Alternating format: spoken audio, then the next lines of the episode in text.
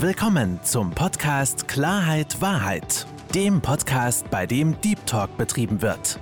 Mit Fabian Wirth.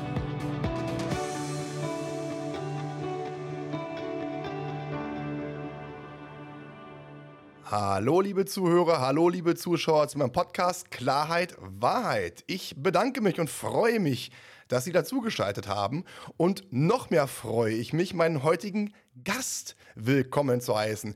Herzlich willkommen, lieber Arndt Hebestreit. Ja, hallo Fabian. Ich freue mich da an, mit an Bord sein zu können und äh, ja, also hoffe, dass wir richtig gut Menschen inspirieren können. Arndt, da mache ich mir absolut keine Gedanken, weil ich genau weiß, dass wir es, beziehungsweise dass du es mit deiner grandiosen Geschichte tun wirst. Arndt, ich habe bei mir so eine kleine Prozedur, dass ich meine Gäste immer selbst vorstelle. Deswegen sei doch bitte mal so lieb und stell dich kurz vor. Ja, also mein Name ist äh, Arndt Hebestreit und äh, ich bin seit auch mittlerweile 22 Jahren professionell unterwegs als äh, Kommunikationstrainer und Coach, aber vor allen Dingen in erster Linie auch als Mentaltrainer und Coach mit äh, den verschiedenen Bereichen, die ich äh, so anbiete. Und ich komme ursprünglich selber aus der Praxis, weil ich selber erst reichlich Anwendungserfahrung sammeln durfte, bevor ich mir gesagt habe, das machst du irgendwann mal professionell und auf äh, hohem Niveau. Gebürtig komme ich aus dem Ruhrgebiet. Das kann man hier und da ab und zu auch mal hören. Ne? So was und das und Hömmer. Grandios, mach weiter. genau, also das, das bin ich soweit erstmal erst in, einem, in einem ersten Überblick. Grandios, lieber Arndt. Und du hast ja auch gesagt, du bist ähm, Mentalcoach. Und gerade dieses Thema Selbstwert, Selbstvertrauen, etwas wert, also sich wertvoll zu fühlen, ist ja auch gerade im mentalen Bereich äh, ganz, ganz wichtig. Und wie schon gesagt, du bist Coach in diesem Bereich, aber viele, viele Menschen sind ja Coach geworden, weil sie auch gewisse Erfahrungswerte mit gewissen Dingen gesammelt haben. Nun weiß ich ja auch, lieber Arndt, du hast ja auch eine sehr, sehr interessante Geschichte, gerade wenn man jetzt ein bisschen in deine, in deine Jugend geht, um auch besser zu verstehen, warum du genau in diesem Bereich tätig bist, wo du jetzt tätig bist. Ja. Ja, das äh, gut, in, in diesem Sinne, ich, ich hole dann einfach mal ein, ein, kleines bisschen weiter aus. Sozusagen Arndt Hebestreit 2.0, zweite Vorstellungsrunde. Gerne. Und ähm, in dem Sinne gebe ich gerne einen etwas äh, tieferen, tieferen, tieferen Einblick. Ähm, gerade auch mit der Frage, was, was hat mich eigentlich bewogen, das zu tun, äh, was ich heute seit 22 Jahren insgesamt mache.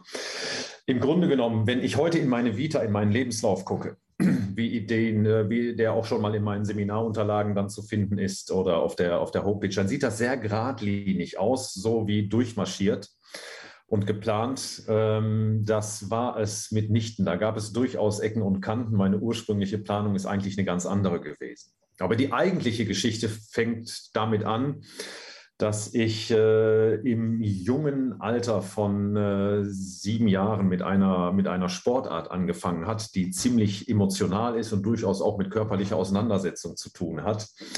Und ähm, naja, ich bin in diese Sportart reingewachsen, ziemlich intensiv. Und ähm, es gab dann mal ein Ereignis, äh, da kam ein, ein, ein professioneller Spieler zu uns in die erste Mannschaft. Ich war noch im Jugendbereich unterwegs. Ja, Arndt, vielleicht sagst du ganz kurz, um was für eine Sportart handelt es sich denn?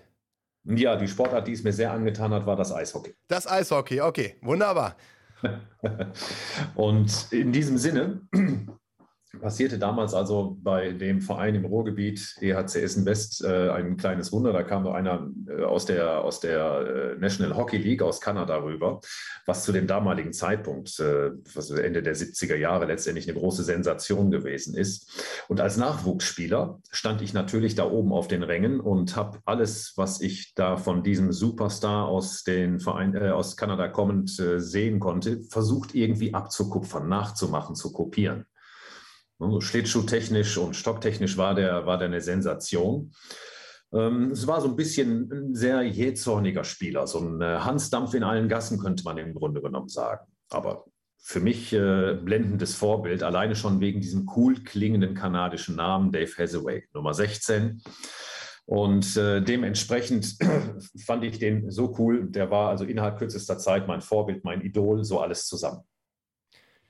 Genau. Und eine ganz kurze Frage, Arndt. Ich meine, das war eine Vorbildfunktion für dich. Du hast ja auch gesagt, Eishockey, ich meine, ich komme aus dem Hockey. Ähm, Eishockey kenne ich auch sehr, sehr gut. Da ist man sehr robust. Da geht es auch mal zur Sache. Da musst du auch relativ hart sein. Ob es jetzt körperlich ist, aber auch oder auch mental. Jetzt ja. eine Frage an dich, wenn du jetzt deinen damaligen Charakter betrachtest, den du noch als junger Mann, ich meine mit, mit, mit sieben, okay, als Junge, das ist ja nicht mal ein junger Mann, das ist ja noch ein Junge. Wenn du dich so ein bisschen zurück erinnern kannst, hattest du denn oder wart ihr charakterlich gleich oder hast du dir oder hast du ein bisschen auf ihn hoch, hochgeguckt und hast dich auch ein Stück weit verändert, indem du ihn kopieren wolltest? Ich habe mich definitiv verändert, ähm, bedingt durch das Ziel, dass ich mich dahin entwickeln wollte, im Grunde genommen alles genauso zu machen auf dem Eis äh, wie der auch. Ne? Ähm, ich war so 13, 14, als der praktisch damals äh, in, dem, in dem Verein auftauchte. Und ich kopierte dann alles, äh, was gerade so ging. Was mich unter anderem sehr fasziniert hat an diesem Spieler, ähm, das war die Tatsache, der konnte faulen, ohne dass der Schiedsrichter das sieht. Das fand ich natürlich super cool und dachte ich, ey, das musst du auch hinkriegen. Genau so. Ne? Kam noch dazu, der kam auch bei den Damen halt sehr gut an. Also auch das fand ich super cool und schlittschuhtechnisch und stocktechnisch und dieses Faulen können. So, das Thema an der ganzen Sache ist, bevor du das wirklich professionell richtig gut kannst, so wie der es bereits konnte, darfst du das trainieren. Und in der Phase, das irgendwie hinzukriegen, also es zu trainieren, ne, sieht der Schiedsrichter das natürlich. Was hat der Schiedsrichter gemacht? Pfeifen, Abend Hebestreit rausschicken auf die äh, Abkühlbank in diese kleine Box rein, zwei Minuten Strafe und ähm, so, dann muss ich das natürlich genauso machen wie mein großes Vorbild auch, laut fluchend ne, auf dieses Abkühlbänkchen in die Strafbox zulaufen, die Handschuhe da reindonnern, den Helm hinterher, den Stock hinterher, Drama. Und äh, ich fand das damals im Grunde genommen einfach nur super cool. Und ähm, ne, ich hätte nicht gedacht zu diesem Zeitpunkt und auch eigentlich ein paar Jahre später nicht, dass das irgendwann mal in gewisser Weise Einfluss auf meinen Gesundheitsstatus kriegen könnte. Mhm. Ja, aber durch dieses ständige Trainieren und Wiederholen verinnerlichte ich letztendlich auch immer mehr das Eishockey-Prinzip, egal wo es weh tut, nach einem Foul, aufstehen, Rückennummer merken, weitermachen. Ne, also wenn es irgendwo im Körper zwickt oder weh tut, egal, wegkonditionieren, wegbügeln, verdrängen und äh, im Grunde genommen eisern, eisern weitermachen. Das Ergebnis ist gewesen, dass ich dann so mit 17, 18, ähm, ich würde sagen, ein hochentwickelter ähm, Choleriker gewesen bin. Ne, quasi sozusagen die Titelrolle der Choleriker. Auf der anderen Seite, wir hatten damals einen wirklich guten Jugendtrainer und äh, der hatte uns relativ früh gelernt, gelehrt, äh, sich sehr ambitionierte Ziele zu stecken ne, in Bezug auf den Sport und Entwicklung und Weiterkommen. Und in die Richtung war das auch sehr hilfreich zunächst. Aber mit der Zeit entwickelte sich bei mir dann halt neben der Choleriker auch noch der Perfektionist mit extrem hohem Anspruch an sich selbst und an andere. Und das war im Grunde genommen eine ganz heiße Mischung. Denn letztendlich, wenn du der Perfektionist bist mit einem sehr hohen Anspruch an sich selbst und an andere, dann hast du im Alltag ja jede Menge Chancen und Möglichkeiten, Abweichungen davon zu erleben, von den eigenen Erwartungen und von den, von den, von den eigenen Vorstellungen, Einstellungen, Zielen.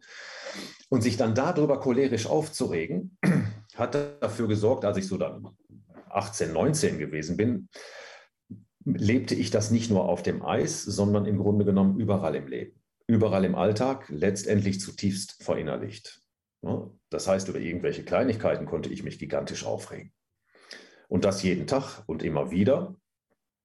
Nur ich war damals zutiefst davon überzeugt, und so bin ich halt. Dann kam einfach dazu, ich war total davon überzeugt, meine Gesundheit, so gefühlt, ist da, sie ist vorhanden und sie ist unendlich. Mhm. Darf ich ganz kurz mal eine Sache fragen? Du hast ja auch gerade gesagt, ähm, also ich finde auf, auf der einen Seite eine gesunde Zielstrebigkeit, als sehr, sehr gut und ich kenne das auch vom Sport. Ja. Mir auch. Ich finde, eine gesunde Zielstrebigkeit ist gut.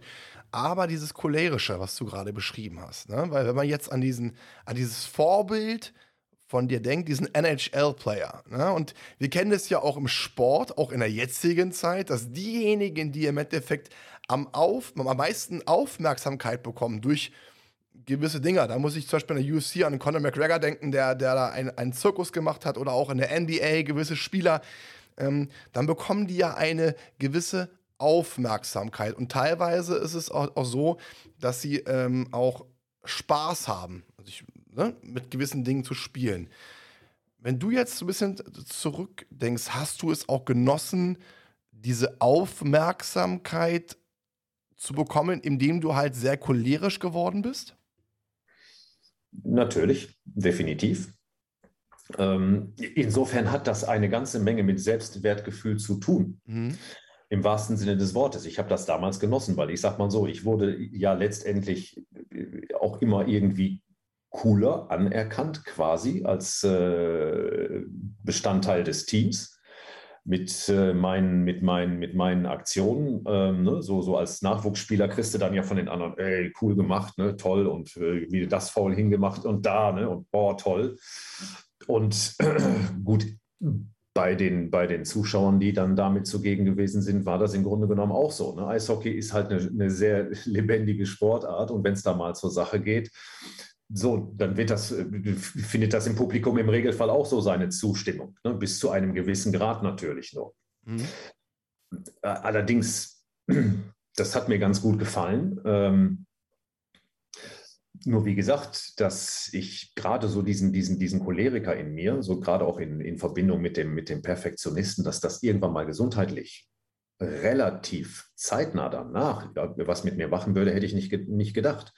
Das, das, das auf jeden Fall. Frage meinerseits noch diese, diese Anerkennung, die du im Sport ja. bekommen hast. Ich meine, es hat sich ja entwickelt, weil du hast ja auch diese Vorbildfunktion gehabt. Und ähm, ist eine sehr private Frage, wo du noch jünger warst, also sprich, wo dieser, dieses Vorbild, was du ja auf eine gewisse Art und Weise kopieren wolltest, nicht mhm. da war. Hast du denn auch eine Anerkennung davor bekommen, ob es jetzt sag ich jetzt mal, von den Eltern ist, vom Freundeskreis oder war das eher so ein bisschen ein Thema, was dir so ein bisschen gefehlt hat? Ähm, das war durchaus ein Thema, was mir sehr gefehlt hat. Ne? Ähm, das liegt aber, glaube ich, auch einfach ein Stück daran, wenn ich mein Elternhaus betrachte. Das war ein sehr einfach strukturiertes Elternhaus, so eigentlich typisch Ruhrgebiet. Man könnte sagen hart, aber herzlich. Mhm. Aber dass ich jetzt als Kind wirklich viel Wertschätzung, Anerkennung, Lob so in der Alltagskommunikation bekommen hätte, äh, nein. Mhm. Weil das finde ich gerade, das finde ich gerade ultra spannend, ne? Weil du ja, wenn man jetzt einfach mal diesen, diesen Vorher nimmt, ein lieber Arndt, kleiner Junge, kleiner, ja, ja. kleiner Junge, der sich auf eine gewisse Art und Weise auch nach Anerkennung gesehnt hat, der Anerkennung äh, gewünscht hat, der auch ich sag's mal, auch gesehen werden wollte, der dann auf einmal sein Vorbild gesehen hat. Der Star, du hast es gerade gesagt, die Frauen sind auf ihn abgefahren, geiler Eishockeyspieler. Der wusste ganz genau, wie man versteckt faulen konnte. Das macht ja auch Spaß, das kenne ich auch. Ja, mal kurz einen Schläger in den Rücken rein. Ähm, Hammer, Hammergeschichte, aber dann auf einmal von einem Jungen, der nichts, der nicht gesehen wurde, zu einem, der, ich sag mal, Erfolgserlebnisse sich erarbeitet hat, indem er halt gefault hat, indem er halt auch mal gepöbelt hat, Emotionen rausgelassen hat, auch eine gewisse Härte gezeigt hat. Das heißt, das finde ich gerade eine spannende, ähm, spannende Reise auch zu sehen, ah, okay, da werde ich gesehen, also verändere ich, was sich ja auch im, im, im Kopf auch ähm, widerspiegelt. Und da freue ich mich vor allen Dingen auch mit dir nachher aus ein paar medizinische Punkte ansprechen zu können. Das finde ich, ja. da freue ich mich richtig schon drauf. Aber apropos medizinischer Aspekt, und jetzt, da warst du gerade stehen geblieben sportlich lief es, aber dieses, ne, dieses, dieses, wie hast du so vorhin schon gesagt, dieses äh, aufbrausende, jähzornige, und da sind wir stehen geblieben. Du warst jähzornig. Du hast dann auf mal angefangen, nicht nur im Sport die Energie in Anführungsstrichen abzulassen, sondern auch im Privaten. Wie lief das denn dann weiter? Ja, also mit der vollsten Überzeugung, meine Gesundheit ist unendlich. Und dafür tat ich ja auch einiges. Ne? Viel Sport, Ausdauersport, Kraftsport, Eistraining und so weiter und so fort. Ähm, super gesund ernährt wegen sportlicher Leistungsfähigkeit. Alkohol wollte mir als junger Mann auch auf Feten damals im besten Jugendalter sozusagen nicht in den Körper rein. Es hat mir nicht wirklich geschmeckt. Das hat erst ein paar Jahre später angefangen. und ähm, ja, insofern, ich habe damals die eine oder andere Zigarette so als Jugendlicher geraucht, ja, aber ich dachte mir, viel Sport und Bewegung und Fitness, super gesunde Ernährung, top und ähm, Alkohol trinkst du nicht, die paar Zigaretten können es nicht sein. Aber so dieses Phänomen Stress, das hatte ich null auf der Landkarte. Gar nicht. Als super cooler Eishockeyspieler hast du natürlich keinen Stress. Ja. Heute im Nachhinein betrachtet würde ich ganz klar sagen, na, das war schon ziemlich vermessen anzunehmen, dass ich als äh, Choleriker und Perfektionist gerade auch in dieser Kombination keinen Stress hätte, das, das, das, das war schon eine, eine, eine interessante Annahme. Ne? Und im Grunde genommen, ich war damals auch zutiefst davon überzeugt, ich würde vor Selbstbewusstsein oder Selbstvertrauen oder im Kern praktisch als emotionale Grundlage dafür vor Selbstwertgefühl geradezu strotzen. Mhm. Ich durfte aber auch da ein paar Jahre später feststellen, nee, ich habe gar keins davon. Deswegen war ich als Choleriker letztendlich ständig damit beschäftigt, andere abzuwerten. Eine ganz kurze Frage noch, weil du hast gerade einen wichtigen Aspekt gesagt, dieses Thema Stress. Und ähm, wir hatten ja auch schon mal vorher äh, telefoniert und das, das fand ich eine, eine interessante Parallele. Ähm, weil es ist ja immer schwierig, oder ich weiß nicht, wie du es siehst, aber wenn, wenn, wenn man selbst gewisse Dinge nicht als Stress sieht, und dann andere Menschen kommen, ob es jetzt bei mir in der Gegenwart ist oder bei dir in der Vergangenheit. Wie hast du dich denn gefühlt, wenn diese Menschen dir gesagt haben, sie haben Stress? Konntest du diese Menschen für ernst nehmen? Nun, ich habe zunächst, wenn mir so etwas begegnete, natürlich ganz typisch meine cholerischen Gedanken gedacht. So ein Arsch, will er mich nicht ernst nehmen, Wattenspinner, mir anzudichten, ich hätte Stress, geht gar nicht, haben andere, ich nicht. Nee, ich meine ich mein auch andersrum. Also, wenn andere Menschen dir erzählt haben, dass sie Stress haben, nicht du. Ja. ja. Warum sage ich das? Weil wir haben letztes Mal, als wir das erstmal gesprochen hatten, haben wir beide die Parallele festgestellt, dass wir beide gesagt haben, wir könnten oder konnten es uns nicht nachvollziehen, dass andere Menschen gesagt haben, das ist für sie Stress, weil das, was für sie Stress war, war für uns wie gefühlt wie morgens aufstehen und frühstücken. Also es ist, ne, darauf wollte ich gerade hinaus, dass ja, wir das ja, dass man das gar nicht so richtig annehmen konnte, auch bei anderen Menschen und sie auf eine gewisse Art und Weise, auch wenn es jetzt hart und auf gut Deutsch scheiße klingt, nicht richtig ernst nehmen konnte.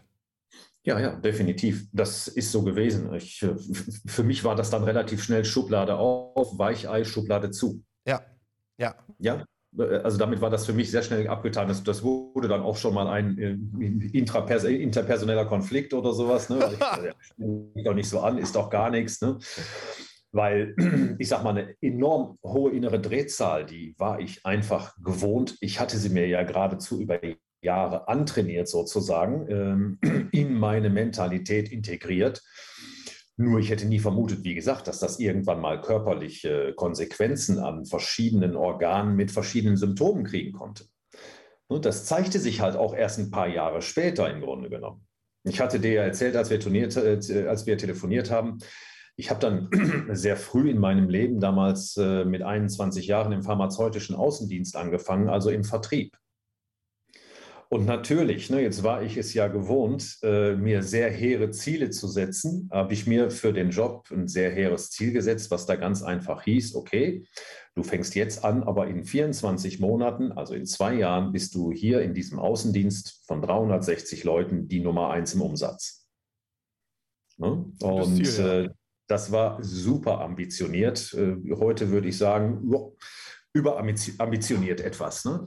Ich bin auch die Nummer eins geworden, aber das dauerte halt 32 Monate. Ähm, aber in genau dieser Zeit ist einfach eben gerade auch dann mit mir und letztendlich auch mit meiner Gesundheit enorm viel passiert.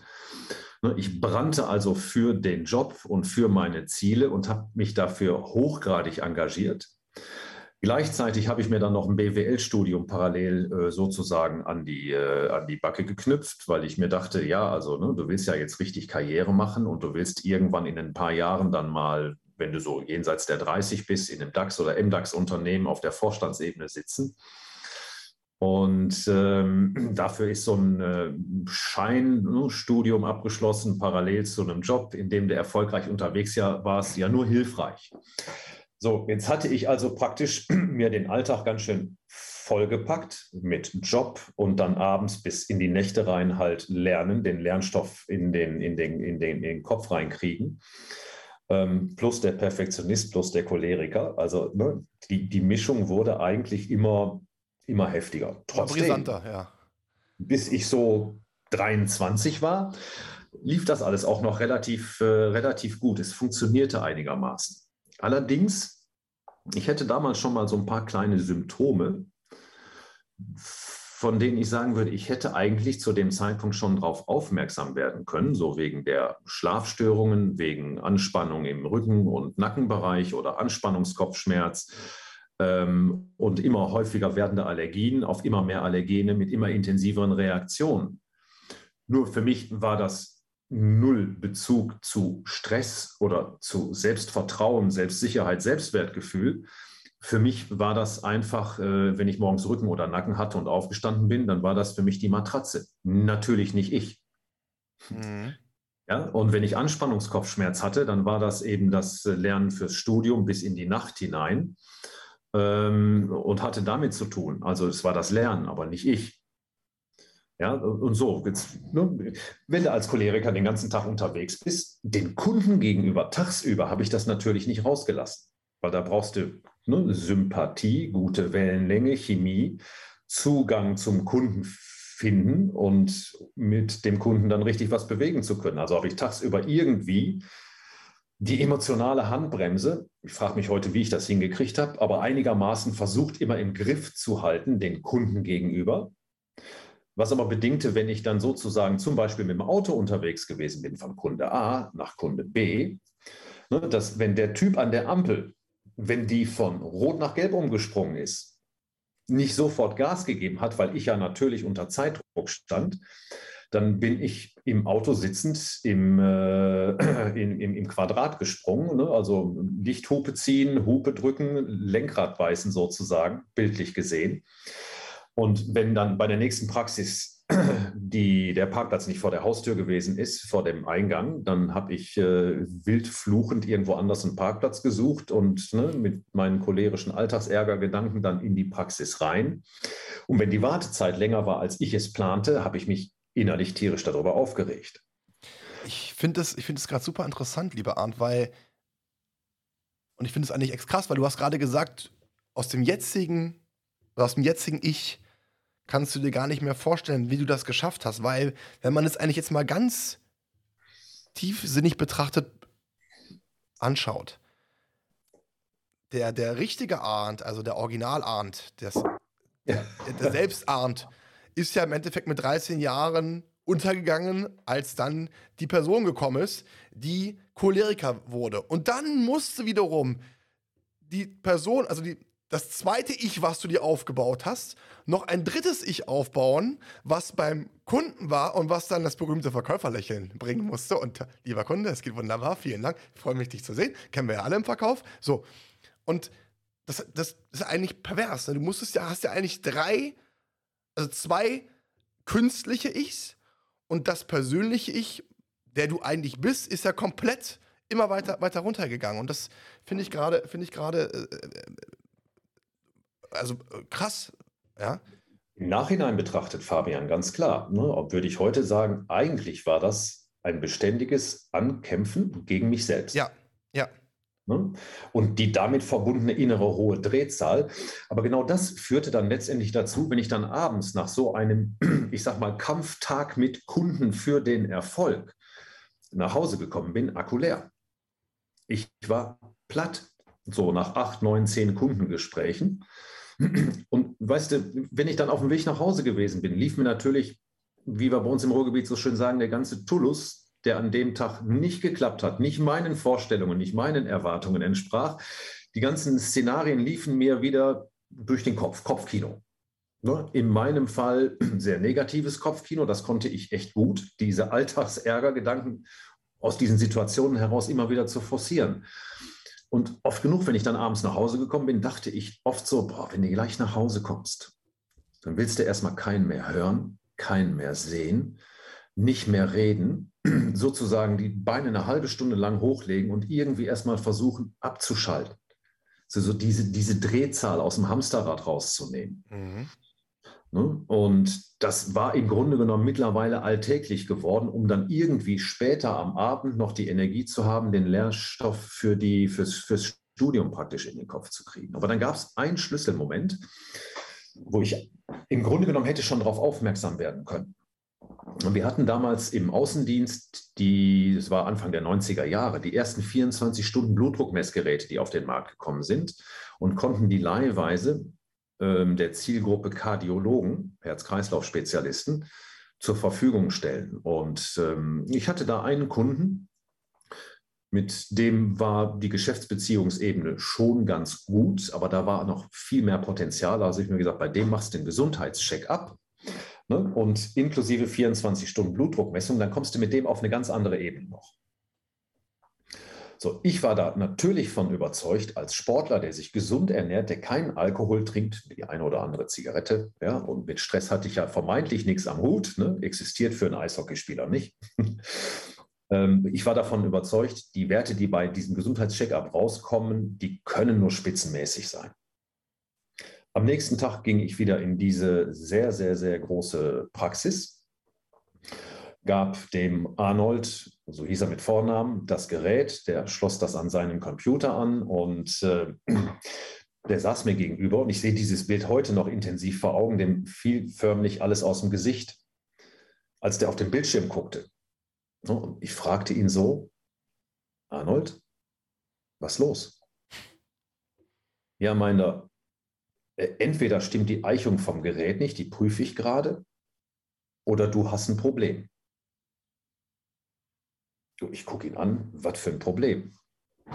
Ja, ich, für mich war ja klar, Spitzenwerte, die dabei rauskommen. Im Grunde genommen waren es auch Spitzenwerte bezogen auf den Blutdruck. Er drehte dann den Bildschirm um. ja, und ich guckte auf den Bildschirm. Ich hatte natürlich vorher gelernt, solche Kurven zu interpretieren über diese 24 Stunden, systolischer und diastolischer Wert. Und äh, sah also eine Kurve, die war erstaunlich hoch und selbst nachts in der Ruhephase keine nennenswerte Absenkung. Ne? Und das mit 23. Ähm, dann sagt er zu mir, du hast ein Problem. Und ich schätze mal, wenn du so weitermachst, spätestens in drei bis vier Monaten darfst du eins deiner Medikamente selber einnehmen. Und so verblüfft, wie ich war, und zu dem Zeitpunkt sicherlich auch noch ein bisschen naiv, frage ich ihn, welches Medikament? Ja, hier deinen neuen ACE mal, den ihr gerade einführt, ne, so ein Blutdrucksenker. Ich, ich gucke ihn an. Und was denkst du in so einem Moment als Choleriker? Leck mich doch am Arsch, was erzählst du mir für eine Scheiße? Ja, klar, so, so ungefähr war das. Ja. Ne? Erstmal wieder so ein paar Alltagsärgergedanken, ganz schnell, wie gewohnt, da oben durchschießen. Im Sinne von, das kann nicht sein. Du Arsch. Mhm. Ja, das passiert anderen, das kann mir nicht passieren, dafür bin ich zu jung, ich mache zu viel Sport, ich ernähre mich zu gesund, ich trinke keinen Alkohol der will mich verarschen. Hm? Und ein paar Minuten später bin ich aus der Praxis raus, aus dem Gespräch raus und dann tauchte natürlich dieses Gespräch in meinen Gedanken und Emotionen wieder auf. Aber ich habe es dann auch sofort wieder verdrängt. Was das Thema am Blutdruck ist, spüren wir nicht. So im Alltag, so eine Blutdruckerhöhung spüren wir nicht. Wir haben im, nach innen eingebaut keine Sensorik dafür ähm, die uns sozusagen mal eben rückmeldet, was macht dieser oder jener Gedanke im Körper, zum Beispiel bezogen auf die Herzfrequenz, auf die, Blut, äh, Blut äh, auf, die, auf die Pulsfrequenz, auf den Blutdruck. Spüren wir nicht so im ganz normalen Alltag. Und was macht dieser Gedanke mit dem Immunsystem und der Immunleistung? Spüren wir nicht. Was macht er mit dem Muskeltonus im Körper? Spüren wir nicht. Unsere gesamte Wahrnehmungssensorik ist nach außen gerichtet. Ne, unser Gehirn scannt, kennt ständig die gesamte Umwelt, eigentlich mit dem Fokus zu erkennen, wo lauern vermeintliche Gefahren für das Überleben oder biologisch für die Erhaltung der eigenen Art. Und das ist das Doofe am Blutdruck. Ich konnte ihn wunderbar verdrängen, da ich ihn körperlich nicht spürte. Ja? Also habe ich im Grunde genommen einfach weitergemacht. Ziemlich genau drei Wochen danach kam ich abends nach Hause und hatte wieder so einen gefühlten Kampf für den Erfolgtag mit den Kunden hinter mir und der Parkplatz war zu weit weg und Knöllchen gekriegt und zwischendurch hat es angefangen zu regnen. Die rote Ampel, der Stau. Ne? Und diese ganzen Gedanken auf dem Weg nach Hause liefen mir abends wieder durch den Kopf, Kopfkino. Und äh, ich lebte damals mit meiner Lebenspartnerin so ein paar wenige Monate mehr oder weniger zusammen. Sie hatte ihre Bude, ich hatte meine Bude und an dem Abend trafen wir uns bei mir zu Hause. Sie war ein bisschen früher da als ich. Ich komme rein in die Wohnung, mache die Wohnungstür auf ne, und so dieses, dieses platt und müde sein, diese Gedanken im Kopf, kam sie mir in dem Moment immer im, im, im Wohnungseingang entgegen und sagte zu mir, deutlich besser drauf als ich, also die Mundwinkel ganz nach oben gezogen. Sie strahlte förmlich. Offensichtlich freute sie auch, mich zu sehen. Ähm, und sagte zu mir: Na, Schatz, schön, dass du da bist. Wie war denn dein Tag heute? Bums. Und endlich ne, die Handbremse tagsüber bei den Kunden. Gelöst. Gelöst, locker gelassen, was eigentlich ziemlich Banane ist. Ne? Jetzt kommst du zu dem Menschen, der dir eigentlich der wichtigste Mensch im Leben ist und lässt sozusagen schnacken. So nach dem Prinzip, so jetzt bin ich zu Hause, da müssen sie dich ja verstehen. Also kann man sagen, ähm, war sie deine Blitzableiterin? Ja, total. Ne?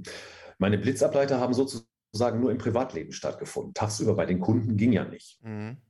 Ne? Im, Im, Straßenverkehr ging so ein bisschen, versuchsweise. Ne? Das kenne ich auch. Da kann man mal richtig ablassen, ja? Gas geben, ja. im wahrsten Sinne des ja. Wortes. So, und äh, ne, ich gucke sie an und dachte nur oder sowas, die ist gut drauf, ich überhaupt nicht, so ein Scheiß. Ne? Und ich sage ja immer, stell dir mal vor, heute ist das passiert und das passiert und der Kunde, der hat sich nicht an die Vereinbarung gehalten und ich erzählte so im Grunde genommen alles von der Taskleiste runter, was ich tagsüber so aufkumuliert hatte. Und als ich dann so den ersten Druck aus dem Segel raus hatte, guckt sie mich an und sagt, na toll, Schatz, danke für die gute Laune, die du mitgebracht hast. Ne? Denn so wie wir in andere Gehirne reingoogeln, so per Kommunikation, so googeln die ja früher oder später letztendlich auch wieder zurück. Ihre Laune hatte sich also auch deutlich geändert. Und dann drehte sie mir den Rücken zu.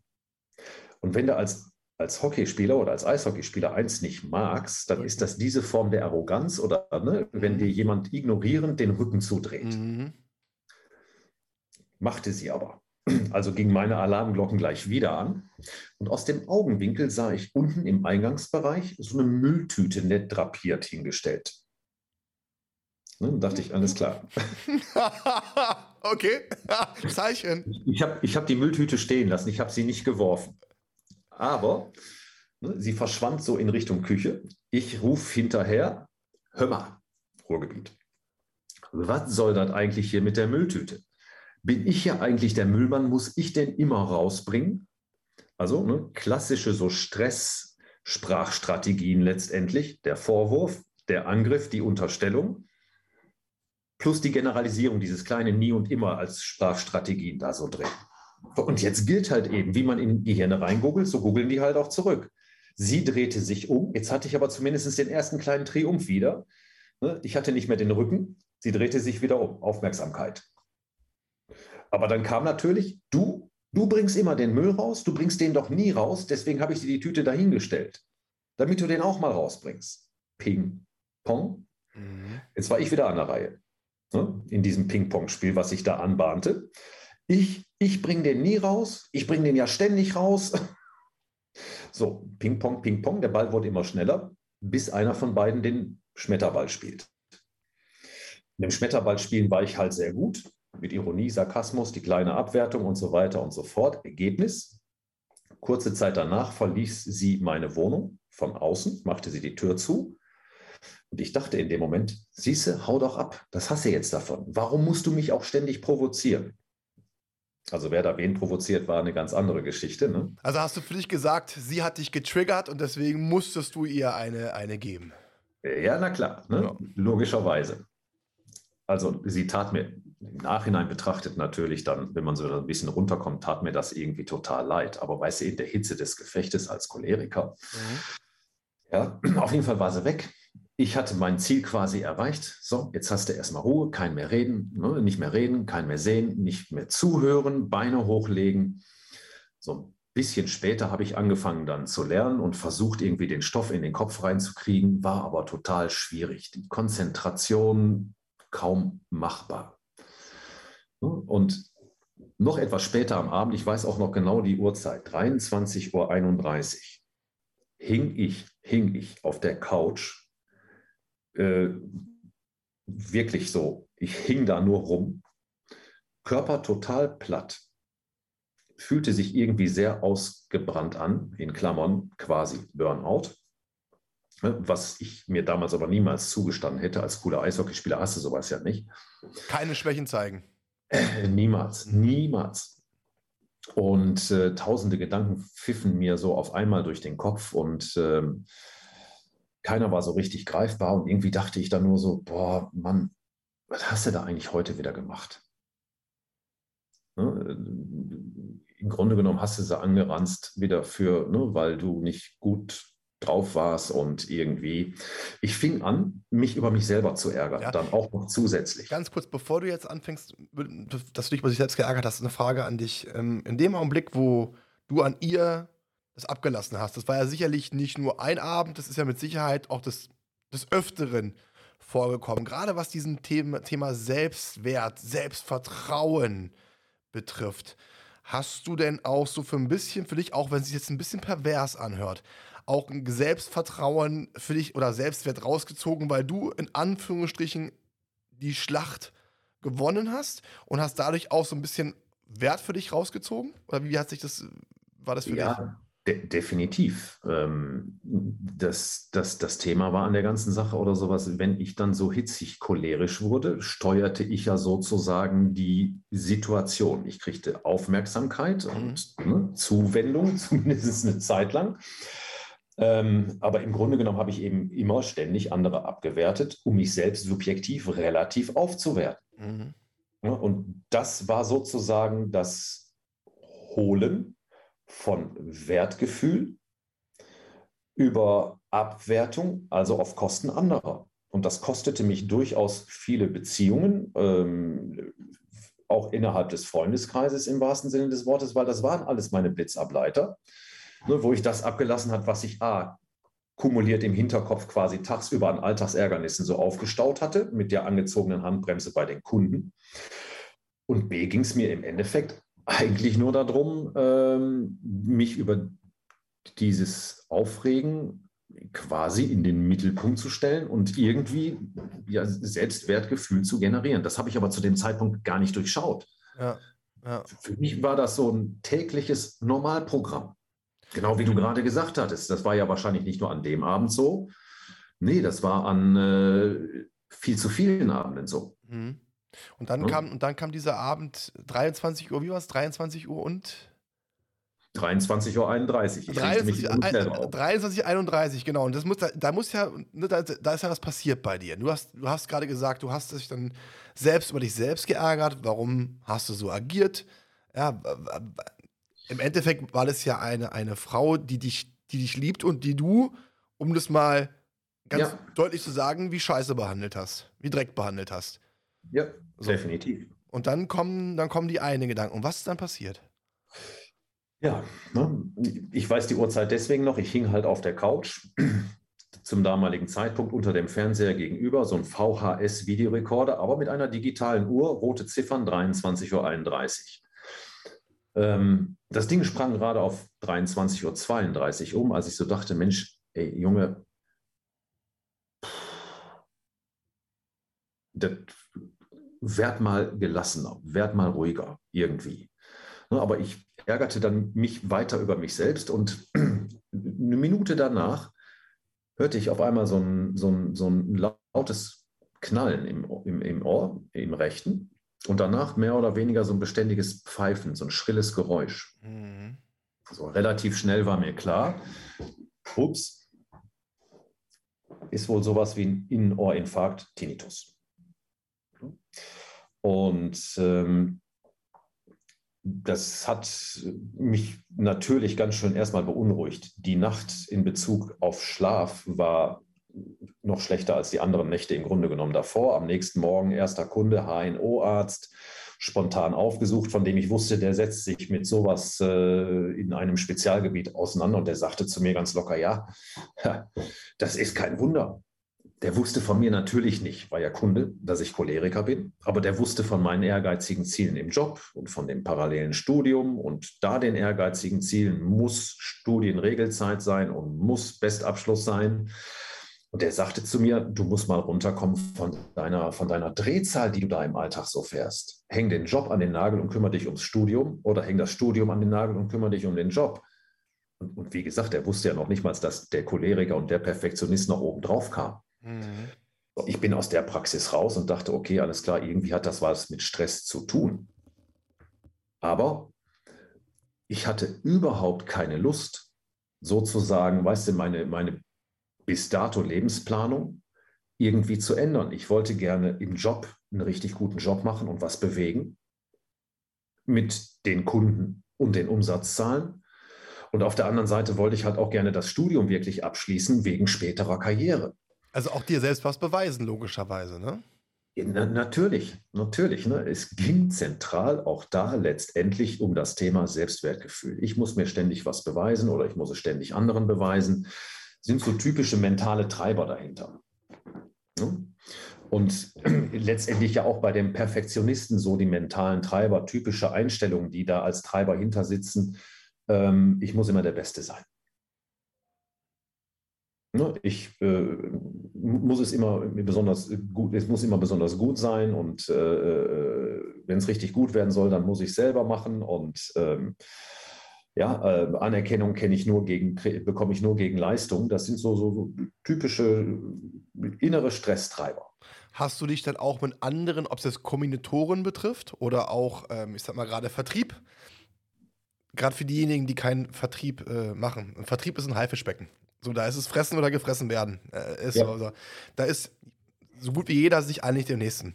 Hast du dich dann auch mit anderen verglichen, was die vielleicht geschafft haben? Und hat dich das dann noch mehr gepusht und noch mehr, ich sag jetzt mal, in Anführungsstrichen, in den eigenen Wahnsinn getrieben?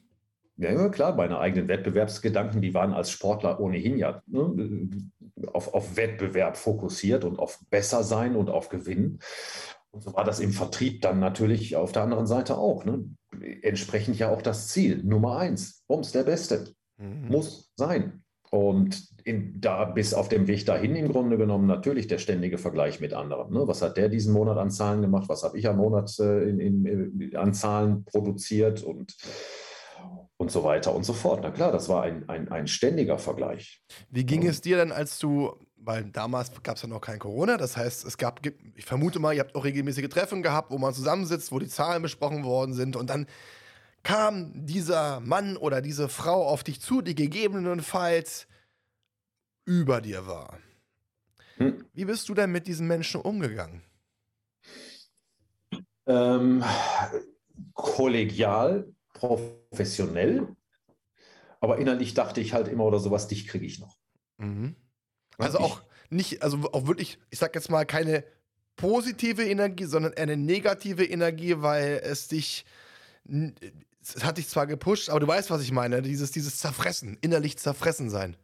Konkurrenzdenken im klassischen Sinne. Ja, ja. Ne? Und wieder auf Kampf ausgerichtet. Ja. Bis Person besiegt. Ja. Ne, im, im, Grunde genommen so ein bisschen eigentlich so nach dem Eishockey-Prinzip. Ne? nach dem Foul, egal wo es weh tut, aufstehen, Rückennummer merken, weitermachen. Und wenn die Rückennummer wieder auftaucht, dann heißt es, am Ende kackt die Ente. Ja, dann, äh, ja, ne? man sieht sich immer zweimal im Leben. Ja, dann, dann geht's halt, dann geht's halt, dann geht's halt äh, zur, zur, zur Sache. Naja, aber ich hatte, ich hatte jetzt ja dieses Pfeifen im Ohr, mhm. was für mich damals unerklärlich war, war natürlich erstmal der Aspekt, dass ich das überhaupt kriegen konnte, weil Stress war ja für mich kein Thema. Zweitens, nach drei, vier Tagen hatte ich relativ eindeutig das Gefühl, hm, immer, wenn ich meine gewohnten Alltagsärgergedanken so dachte, und das konnte ich halt relativ gut und häufig äh, am Tag, äh, als Choleriker normal, dann merkte ich, wie dieses Geräusch mit so einem Versatz von ein, zwei Sekunden das Geräusch im Ohr etwas lauter, schriller und unangenehmer wurde. Aber auf der anderen Seite stellte ich auch fest, wenn ich denn mal positive Gedanken denke, zum Beispiel in Richtung Löse, Lösungen, Wege, Chancen, Möglichkeiten, mit irgendeiner Situation X im Alltag umzugehen oder irgendwelche positiv gerichteten Gedanken, dann konnte ich feststellen, mit so einer Zeitverzögerung von sieben, acht Sekunden in etwa, also etwas langsamer, wurde dieses Geräusch im Ohr etwas dumpfer, leiser, weniger schrill, angenehmer und ertragbarer. Ich konnte mir da null Reim drauf machen, weil im Endeffekt schulmedizinisch, pharmazeutisch äh, er, erzogen, gab es ja keine Verbindung von der Geist oder mentale Vorgänge zu Körper und körperphysiologisches Geschehen. Ne? Die kartesianische Trennung aus den 1600 irgendwas Jahren von René Descartes. So, ne? das hängt mit dem dann nicht zusammen. Ähm, und so dachte ich zu dem Zeitpunkt auch. Aber doch stellte ich fest, wenn ich so denke, jetzt lauter, Drehzahl rauf offensichtlich. Und wenn ich anders denke, positiv, dann wird das Geräusch leiser. Also ich hatte auf einmal so etwas wie einen installierten Drehzahlmesser, mhm. ein bisschen Gefühl dafür vermittelte, irgendwie haben offensichtlich deine Gedanken Einfluss auf das, was da im Körper irgendwie passiert. Ganz, ganz, ganz, ganz, ganz, ganz wichtige Message. Also da sieht man einfach mal, wie, wie krass man Gedanken einem auch körperlich zusetzen können oder auch körperlich befreien können. Weil das finde ich eine ganz, ganz wichtige Information, dieses, wenn ich dann weil wenn ich positiv denke, ich weiß nicht, wie es dir geht, lieber Arndt, aber wenn ich positiv denke und runterkomme, also dann dadurch komme ich ja auch runter, lustigerweise, dann merke ich ja auch, wie mein Herz, wie der Puls runtergeht, mein Körper auch ein bisschen, ich sag jetzt mal, regeneriert runterfährt, der Blutdruck, Blutdruck natürlich auch sinkt und dementsprechend auch entspannter bin. Ganz im Gegenteil, wenn ich jetzt keine positiven Gedanken habe, also genau negativ denke, dann geht bei mir der Puls, Puls richtig hoch. Und das Interessante ist, äh, Arndt, das hatte ich dir auch im Vorgespräch gesagt, ich habe ja auch ab und zu mal dieses, dieses Piepen auf dem Ohr, auf dem linken Ohr. Wenn ich, also wenn ich dann für mich spüre und ich bin relativ stressresistent, wenn ich dann für mich spüre, okay, ich habe auch dieses Piepen, ist es bei mir so, ich habe es zum Glück toi toi toi dreimal voll zu klopfen, lange nicht mehr gehabt. Aber ich habe es dann auch so gehabt, dass ich wirklich die Augen schließen musste und, und mich konzentrieren musste und runterkommen musste. Und dann ist auch dieses Piepen wirklich relativ schnell ähm, weggegangen. Also das kenne ich auch genau von dir. Also nochmal, Kopfmessage, positiv denken, hat dich, hat dir geholfen, das Piepen wurde leiser, es ist runtergegangen. Und das war ja schon mal die erste wichtige Erkenntnis, die du in deinem Wandel mitbekommen hast. Ja. Ja, zu dem Zeitpunkt konnte ich mir da, wie gesagt, medizinisch, naturwissenschaftlich betrachtet, keinen Reim drauf machen. Trotzdem war dieser Zusammenhang zunehmend für mich erkennbar. Ne, und dass das dann wieder etwas später für mich zu einem riesengroßen Schlüssel werden sollte, dass sich diese ganzen bedenklichen Gesundheitssymptome, die sich bei mir eingestellt hatten, dass die sich im Grunde genommen genau mit diesem Zugang auch wieder regenerieren ließen. Das wusste ich zu diesem Zeitpunkt auch noch nicht. Aber trotzdem, ich hatte jetzt dieses Geräusch und dann fiel mir natürlich auch diese Sache mit der Hypertonie oder dieser Blutdruckdiagnose wieder ein, ne, über diese 24 Stunden Blutdruckmessung. Ähm, und das war kurz vor Weihnachten, als das so alles kumuliert passierte. So, und dann kamen ein paar ruhigere Tage, einigermaßen zumindest über Weihnachten, und dann kam Silvesternacht. Ja, und wie so viele Menschen ne, nach dem äh, Anstoßen um 12 Uhr und Feuerwerk abböllern, ähm, was machen viele Menschen kurz danach? In der Silvesternacht? Na, entweder es gibt welche, die haben gute Vorsätze oder die anderen schütten sich zu und hauen sich weg. Genau, mit dem Alkohol hatte ich es ja nicht wirklich so. Ne? Also gute Vorsätze. Zumal ich ja jetzt deutlich spürbar einen Schuss vor dem Bug hatte. Weißt du, den Schuss vor dem Bug, mit meiner Schlafqualität, die damals schon ziemlich schlecht gewesen ist, und Rücken und Nacken und Anspannungskopfschmerz und Allergien, die hätte ich ja eigentlich auch diesem Thema zuordnen können, Stress. Hm. Wie viele Stunden hast du so im Durchschnitt damals geschlafen, weißt du das noch? Die Nacht? Drei. ne, weil das Studium war ja dann Lernen nachts. Mhm. Und ähm, an Tiefschlaf war in diesen drei Stunden nicht zu denken, weil dafür habe ich im Grunde genommen tagsüber in dieser gigantischen Apotheke menschliches Gehirn viel zu viel Adrenalin ausgeschüttet und Cortisol, ne, was dafür sorgt, dass im Grunde genommen Glückshormone und zum Beispiel das Melatonin als Einschlaf- und Tiefschlafhormon seine Wirkung gar nicht entfalten kann oder auch nur gehemmt produziert und ausgeschüttet werden. Aber wie gesagt, das, das wusste ich zu dem Zeitpunkt nicht. Aber in dieser Silvesternacht mit diesem deutlichen Warnsignal im Ohr, diesem eingebauten Drehzahlmesser, ja, habe ich dann da gesessen, irgendwann um halb eins oder sowas und habe mir gedacht, so, im neuen Jahr wird für mich alles anders. Ne? Und die guten Vorsätze waren so ganz klassische Gedanken. Ich provoziere nicht immer andere. Ich reg mich nicht mehr ständig auf. Ich lasse mich nicht dauernd provozieren. Ich gehe besser mit anderen und mit mir um. Bleib gelassener. So, die fünf Vorsätze quasi fürs neue Jahr. Was schätzt du? Wie lange war so ungefähr die Halbwertszeit dieser neuen Vorsätze im neuen Jahr?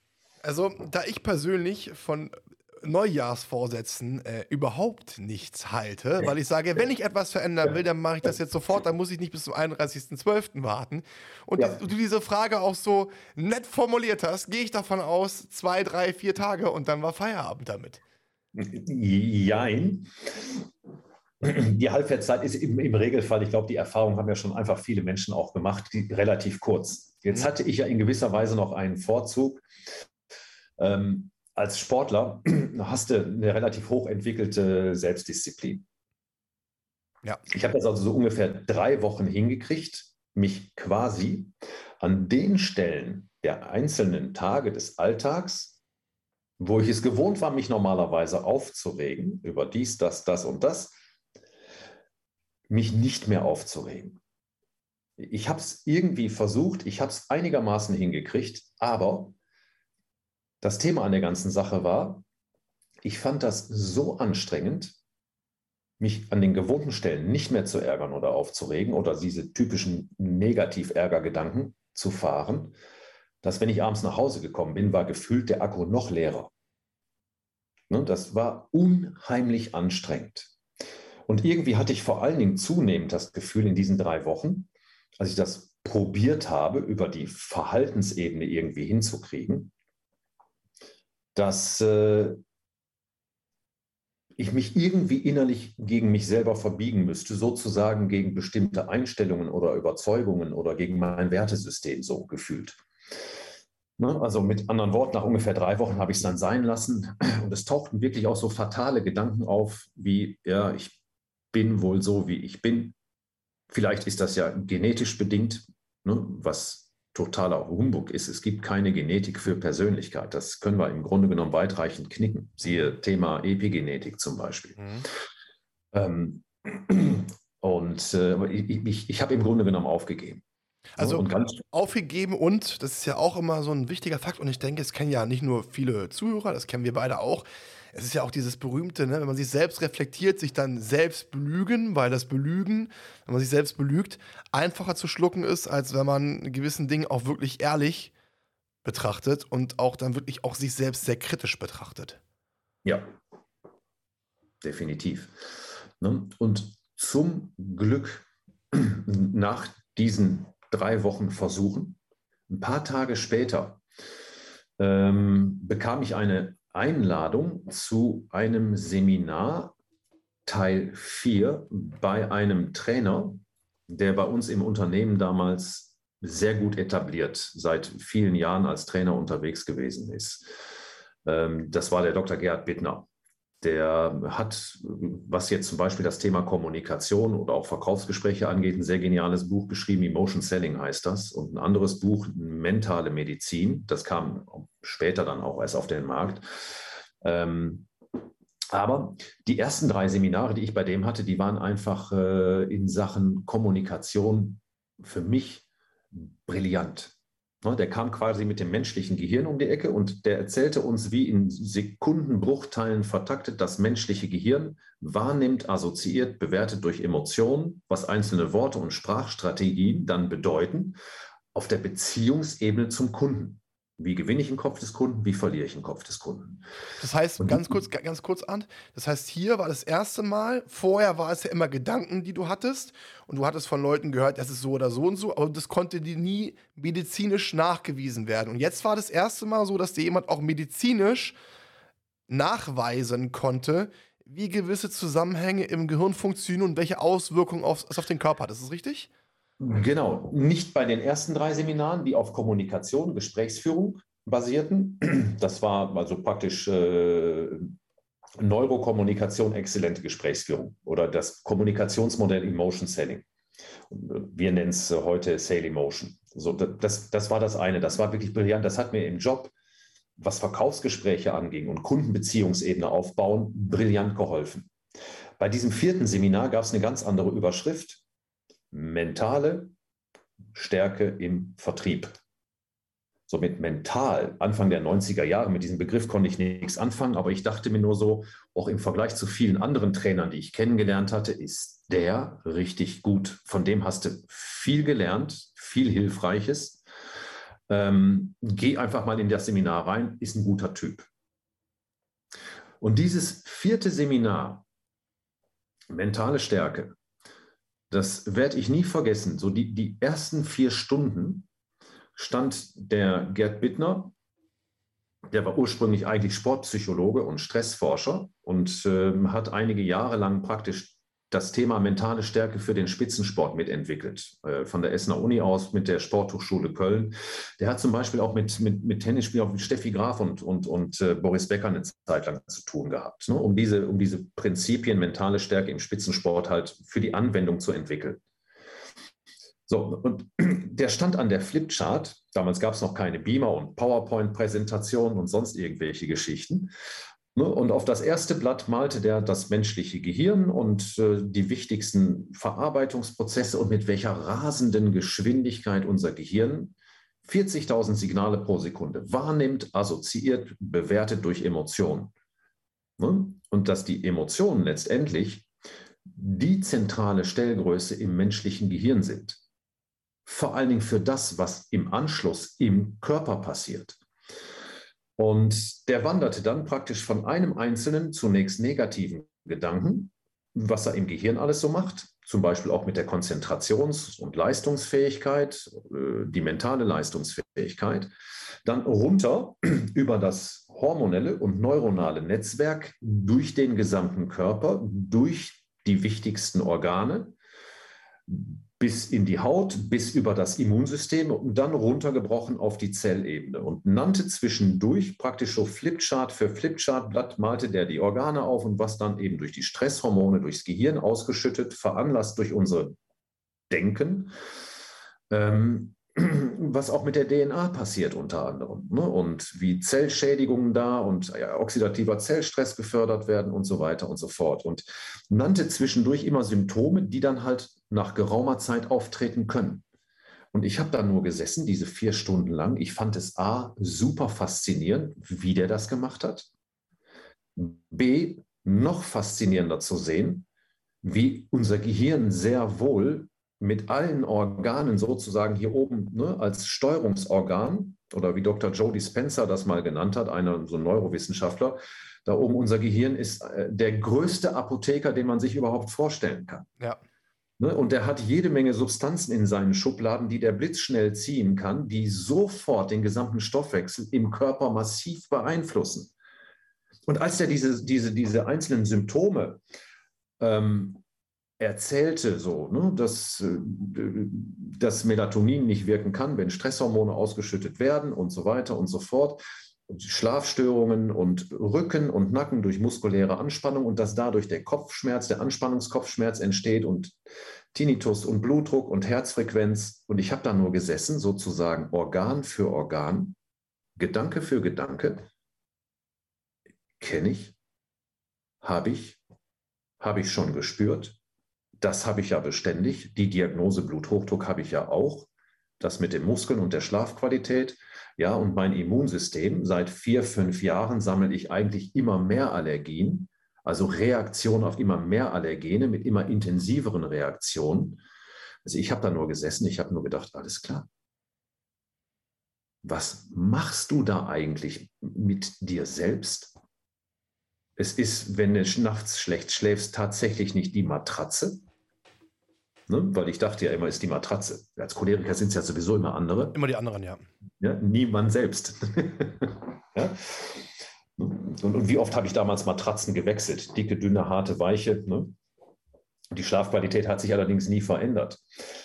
So, an dem Abend dieses Seminars, als ich das alles wirklich so auf einen Blick durchschaut habe, so diese, diese Zusammenhänge, unser wirklich super faszinierendes zentrales Organ, sozusagen der Vorstand im Unternehmensmodell Mensch und wie das alles zusammenhängt, neuronal und hormonell, dieses gigantische Netzwerk.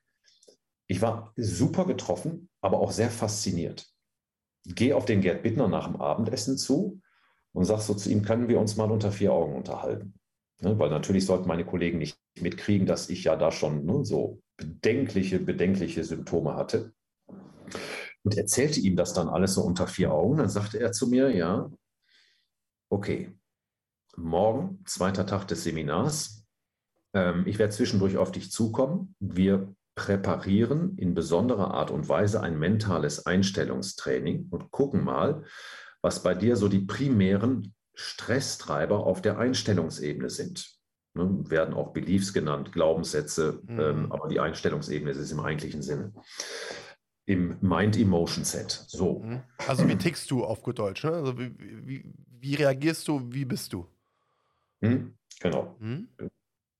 Ja, eigentlich der Sitz der gesamten Persönlichkeit. Ne? Die Einstellungsebene ist ein wichtiger Teil davon.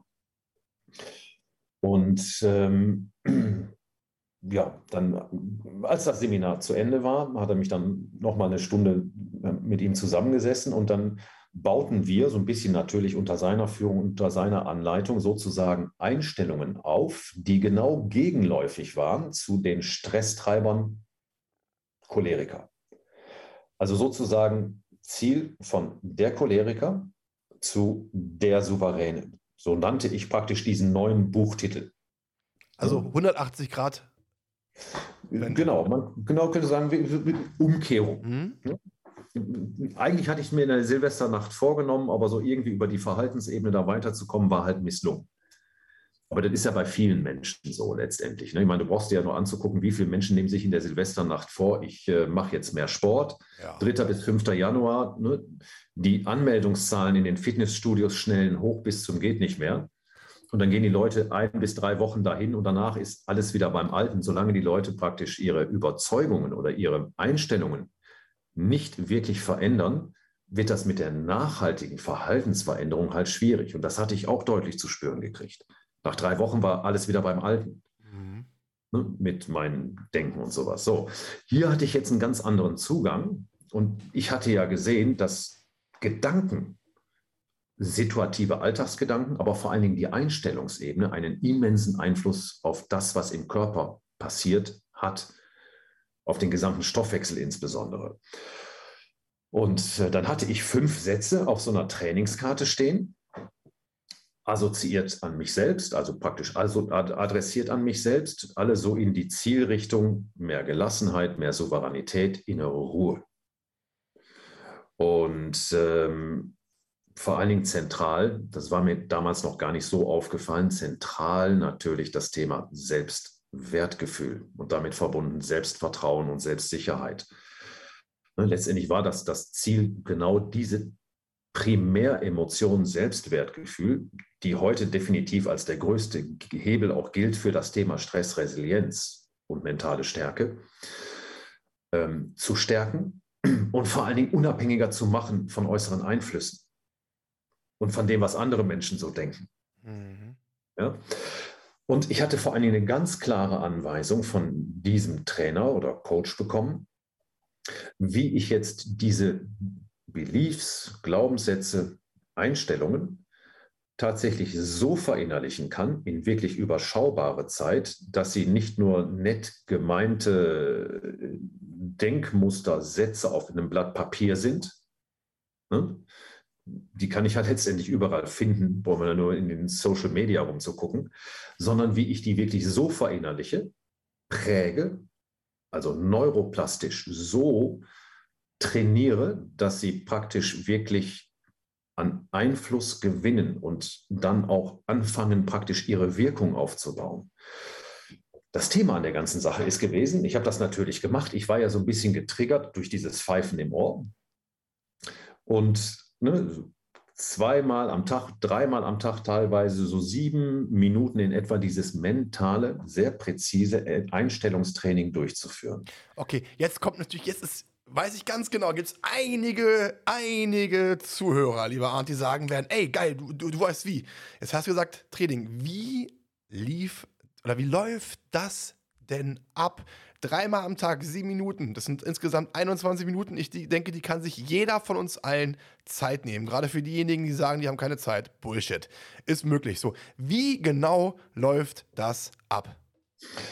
Na, vom, vom Grundsatz her ist es ganz einfach. Aber wenn wir es halt seriös eben auch bezogen gerade auf den neurowissenschaftlichen Stressforschungshintergrund betrachten, mhm. dann ist im Grunde genommen eins ganz wichtig. Ne? Ich, ich kann jetzt ja irgendwelche Affirmationen vom Grundsatz her nehmen und die denken und wiederholen. Mhm. Dadurch präge ich sie. Wenn das jetzt allerdings hochwirksam individuell zur eigenen Person, Persönlichkeit, oder zum eigenen Mind-Emotion-Set passen soll, dann brauche ich vorher eine Analyse im Sinne von das mentale Drehbuch finden, also die Einstellungen, und das sind meistens vier bis sieben Denkmuster, die zusammenhängen. In einem so einem mentalen Skript, es ist nie ein einzelner Belief oder eine einzelne Einstellung, es sind im Regelfall immer ein Set von vier bis sieben einzelnen Denkmustern oder Einstellungen, mhm. die sozusagen zusammen eine Überzeugung ausmachen. Die kann ich relativ schnell und einfach finden. Ähm, das ist mir damals aber auch erstmal nicht gelungen, weil die spielen mehr im Unterbewusstsein eine Rolle als wirklich im bewussten Denken. Dafür brauchte ich also diesen, diesen Coach, den Dr. Gerd Bittner. Damit hatte ich dann sechs Denkmuster, die praktisch die inneren Stresstreiber gewesen sind. So. Und auf der Basis kann ich anfangen, dann zielgerichtet neue Denkmuster aufzubauen, mhm. die praktisch in die Gegenrichtung ähm, funktionieren und wirken. Und diese sechs, die oder die fünf, die ich dann hatte, neue, also aus den selbstsabotierenden Denkmustern selbstfördernde machen. Ähm, und die dann, ja, im Grunde genommen eigentlich nur diese fünf Denkmuster, die habe ich immer wiederholt. Das heißt, laut, laut vorgelesen für dich selbst. Mal laut, mhm mal einfach nur gelesen, also gedacht. Und nach ein paar Tagen hast du die ja sowieso auswendig im Kopf, dann kannst du die im Grunde genommen nach Belieben wiederholen. Mhm. Und ich habe die vor allen Dingen, das gehört zu dieser Methode des mentalen Einstellungstrainings im Grunde genommen unbedingt dazu, ähm, verknüpft mit daraus resultierenden Nutzen. Also so im Prinzip, wenn ich diese Einstellungen wirklich so verinnerliche, dass ich sie zunehmend anfange zu leben, dann habe ich die verbunden mit Nutzen, die sozusagen daraus resultieren. Ja, ich gewinne mehr Gelassenheit. Ich bleibe grundsätzlich ruhiger. Meine Lebensqualität steigt, ich lebe gesunder und so weiter und so fort. Und diese einzelnen Nutzen, die habe ich dann in kausalen Wirkungsketten immer weiter gedacht. Wenn ich mehr Lebensqualität gewinne, dann resultiert daraus, dass es mir schlichtweg besser geht. Wenn es mir besser geht, dann. Und so habe ich diese einzelnen Nutzen praktisch immer weiter in den Alltag gedacht. Aber diese Methode, die lässt sich halt auch prima lernen und auch prima, prima anwenden. Nur, ich brauche dafür eine spezifische und individuelle Analyse der Einstellungen, die sozusagen den Stress treiben. Und die können von Mensch zu Mensch halt sehr unterschiedlich sein. Und auf der Basis kann ich präzise das Gegenprogramm aufbauen und dann funktioniert das auch. Und wenn ich das dann neuroplastisch sinnvoll wirklich verinnerliche und trainiere, dann kriegen die Dinge halt auch Wirkung um das aus meinem eigenen Erleben mal zu erzählen, wie es mir damals gegangen ist mit diesem ersten mentalen Einstellungstrainingsprogramm. Mhm. Nach ungefähr zehn Tagen hatte ich das Gefühl, hm, funktioniert nicht. klappt nicht. Irgendwie hatte ich das Gefühl, es tut sich nichts. Ich hatte mir sehr viel davon versprochen, aber irgendwie nach so zehn Tagen hatte ich das Gefühl, ja, nee. Mhm. Ne, mal, wenn ich diese Sätze durchging und die verknüpfte mit den Nutzen und da so Bilder noch dran gehängt habe und so weiter und so fort, mal war das sehr emotional, mal wirkte das sehr rational, wie das Wiederholen von irgendwelchen Phrasen, fast wie Vokabeln lernen. Aber ich hatte vor allem das Gefühl, irgendwie tut sich nichts. Aber der Gerd Bittner hat mir damals seine private Handynummer gegeben, angerufen und habe gesagt, ja, hör mal, ähm, die Denkmuster sind prima ich würde sie wirklich gerne zunehmend mit Leben füllen, aber ich habe das Gefühl, es, es, es funktioniert nicht. Es, es, es passiert nichts. Es ändert sich nichts. Und dann sagt er zu mir, mhm, prima, weitermachen. Im ersten Moment erinnerte ich mich so ein bisschen an das äh, Eishockey-Prinzip. Ne? ne wenn es irgendwo wehtut nach dem Foul, aufstehen, prima, Rückennummer merken, weitermachen, ohne Rückennummer. ich sagte, ja, es funktioniert nicht. Ich habe nicht das Gefühl, dass sich irgendwas tut. Ja, genau deswegen gilt prima, weitermachen. Ne, und der Choleriker stieg schon wieder in mir auf. Ich hatte ihn zu diesem Zeitpunkt noch keineswegs im Griff. Mhm. Ich sage, sie funktionieren nicht. Ja, sagt er, genau deswegen gilt das Prinzip, prima, weitermachen. Und dann hat er Gott sei Dank noch so ein, so ein Bild da hinten dran gehängt. Man könnte sagen, so eine kleine Story. Und sagte, ja, weißt du, im Grunde genommen, wenn du dir den Menschen insgesamt, den gesamten Körper vorstellst wie ein gigantisches Unternehmen, einen riesengroßen Konzern, dann ist sozusagen das Arbeiten auf der Mind-Emotion-Set-Ebene also auf der Einstellungsebene primär, dann ist das so wie Arbeiten und Ändern auf der Vorstandsebene. Ne, also wenn du das mit dem großen Konzern vergleichst, macht hierarchisch ziemlich weit da oben. Ja, und dann kann es natürlich sein, dass alte etablierte Vorstände, also deine alten Denkmuster, da diese Einstellungen, die die Treiber sind für den Choleriker, dass die ein bisschen was dagegen haben, wenn da auf einmal neue junge Hüpfer sozusagen von der Uni kommen, gleich da oben auf der Vorstandsebene Platz nehmen möchten. Mhm. Dann kann es halt sein, dass die alten Vorstände da schon mal so ein bisschen skeptisch gucken und vielleicht auch in Gegenwehr gehen. Weil die neuen jungen Hüpfer, die da von der Uni kommen, die sägen ja möglicherweise an meinem Stuhl. Mhm. Ja? Ist, eine schöne, ist, eine, ist eine schöne Erläuterung, ist eine schöne Erläuterung, ja? Ja, genau. Ne? Und er sagte, das ist genau das, was da gerade passiert. Insofern meinte er, ist das ein extrem gutes Zeichen, weil die Gegenwehr, die du da jetzt im Moment sozusagen hast und das Zweifeln, was da beginnt, von wegen, das kann doch nicht so einfach sein, es funktioniert doch nicht und ich hatte mir ja eigentlich so viel davon versprochen, ist ein extrem gutes Zeichen dafür, dass die neuen Vorstände, die jetzt noch in der Probezeit sind, weil sie ja gerade von der Uni kommen, ne, anfangen, ähm, Einfluss zu bekommen. Und deswegen melden sich die alten Vorstände mit solchen inneren Schweinehunde, die dich dann davon abhalten wollen, das mentale Einstellungstraining weiter durchzuführen. Das ist ein extrem gutes Signal. Die Neuen kriegen Einfluss. Und genau deswegen ist das so wichtig, prima weitermachen, weil die sind halt noch in der Probezeit. Und damit die die Probezeit überstehen, brauchen diese neuen Denkmuster bzw. Einstellungen einfach etwas Konzentration, etwas Aufmerksamkeit, etwas Motivation, Emotionalität. Und dann können die sich etablieren. Gegen die alten Vorstände, die ja noch sehr wohl da oben auf dem, am Vorstandstisch sitzen. Und dann sagte er noch so ganz locker zu mir, und hör mal, du Choleriker,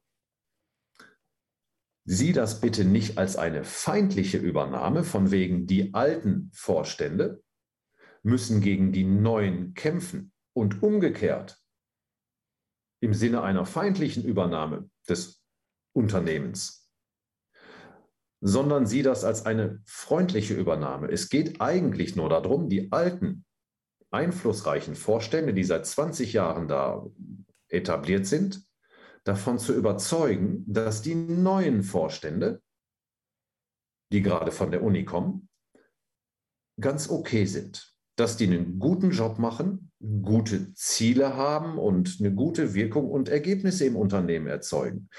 Ne, und wenn dann die alten Vorstände merken, hm, die neuen, obwohl noch sehr jung, die sind schon ganz okay. Ja, mhm. dann passiert praktisch genau diese neuroplastische Schwelle letztendlich, dass die Alten sagen, na im Grunde genommen, die Neuen sind so gut, wir können mit einem guten Gefühl in Rente gehen.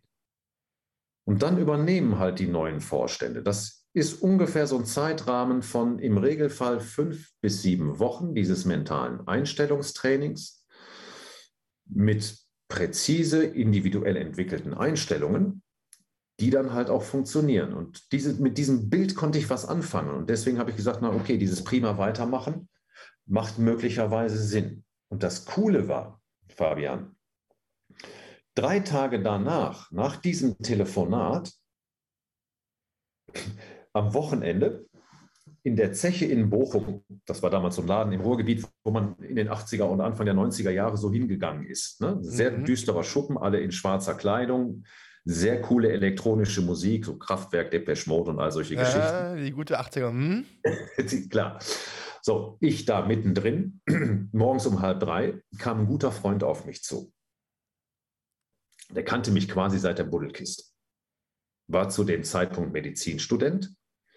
Medizinstudenten und Mediziner drücken sich ja manchmal ein bisschen komisch aus.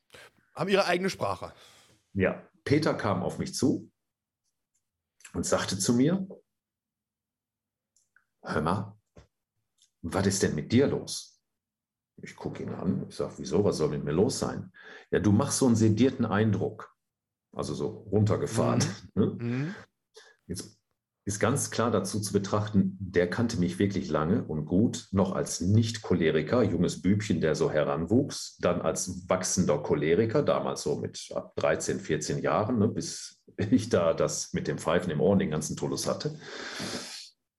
Der, der, sagte mir, du machst so einen sedierten Eindruck. Ich gucke ihn an und, und, und, sagte dann noch, nimmst du Drogen? Ne? Und ich so, ich sage, ja, Peter, Drogen, das eine oder andere habe ich mal ausprobiert, aber nee. Ähm, wie kommst du denn da drauf?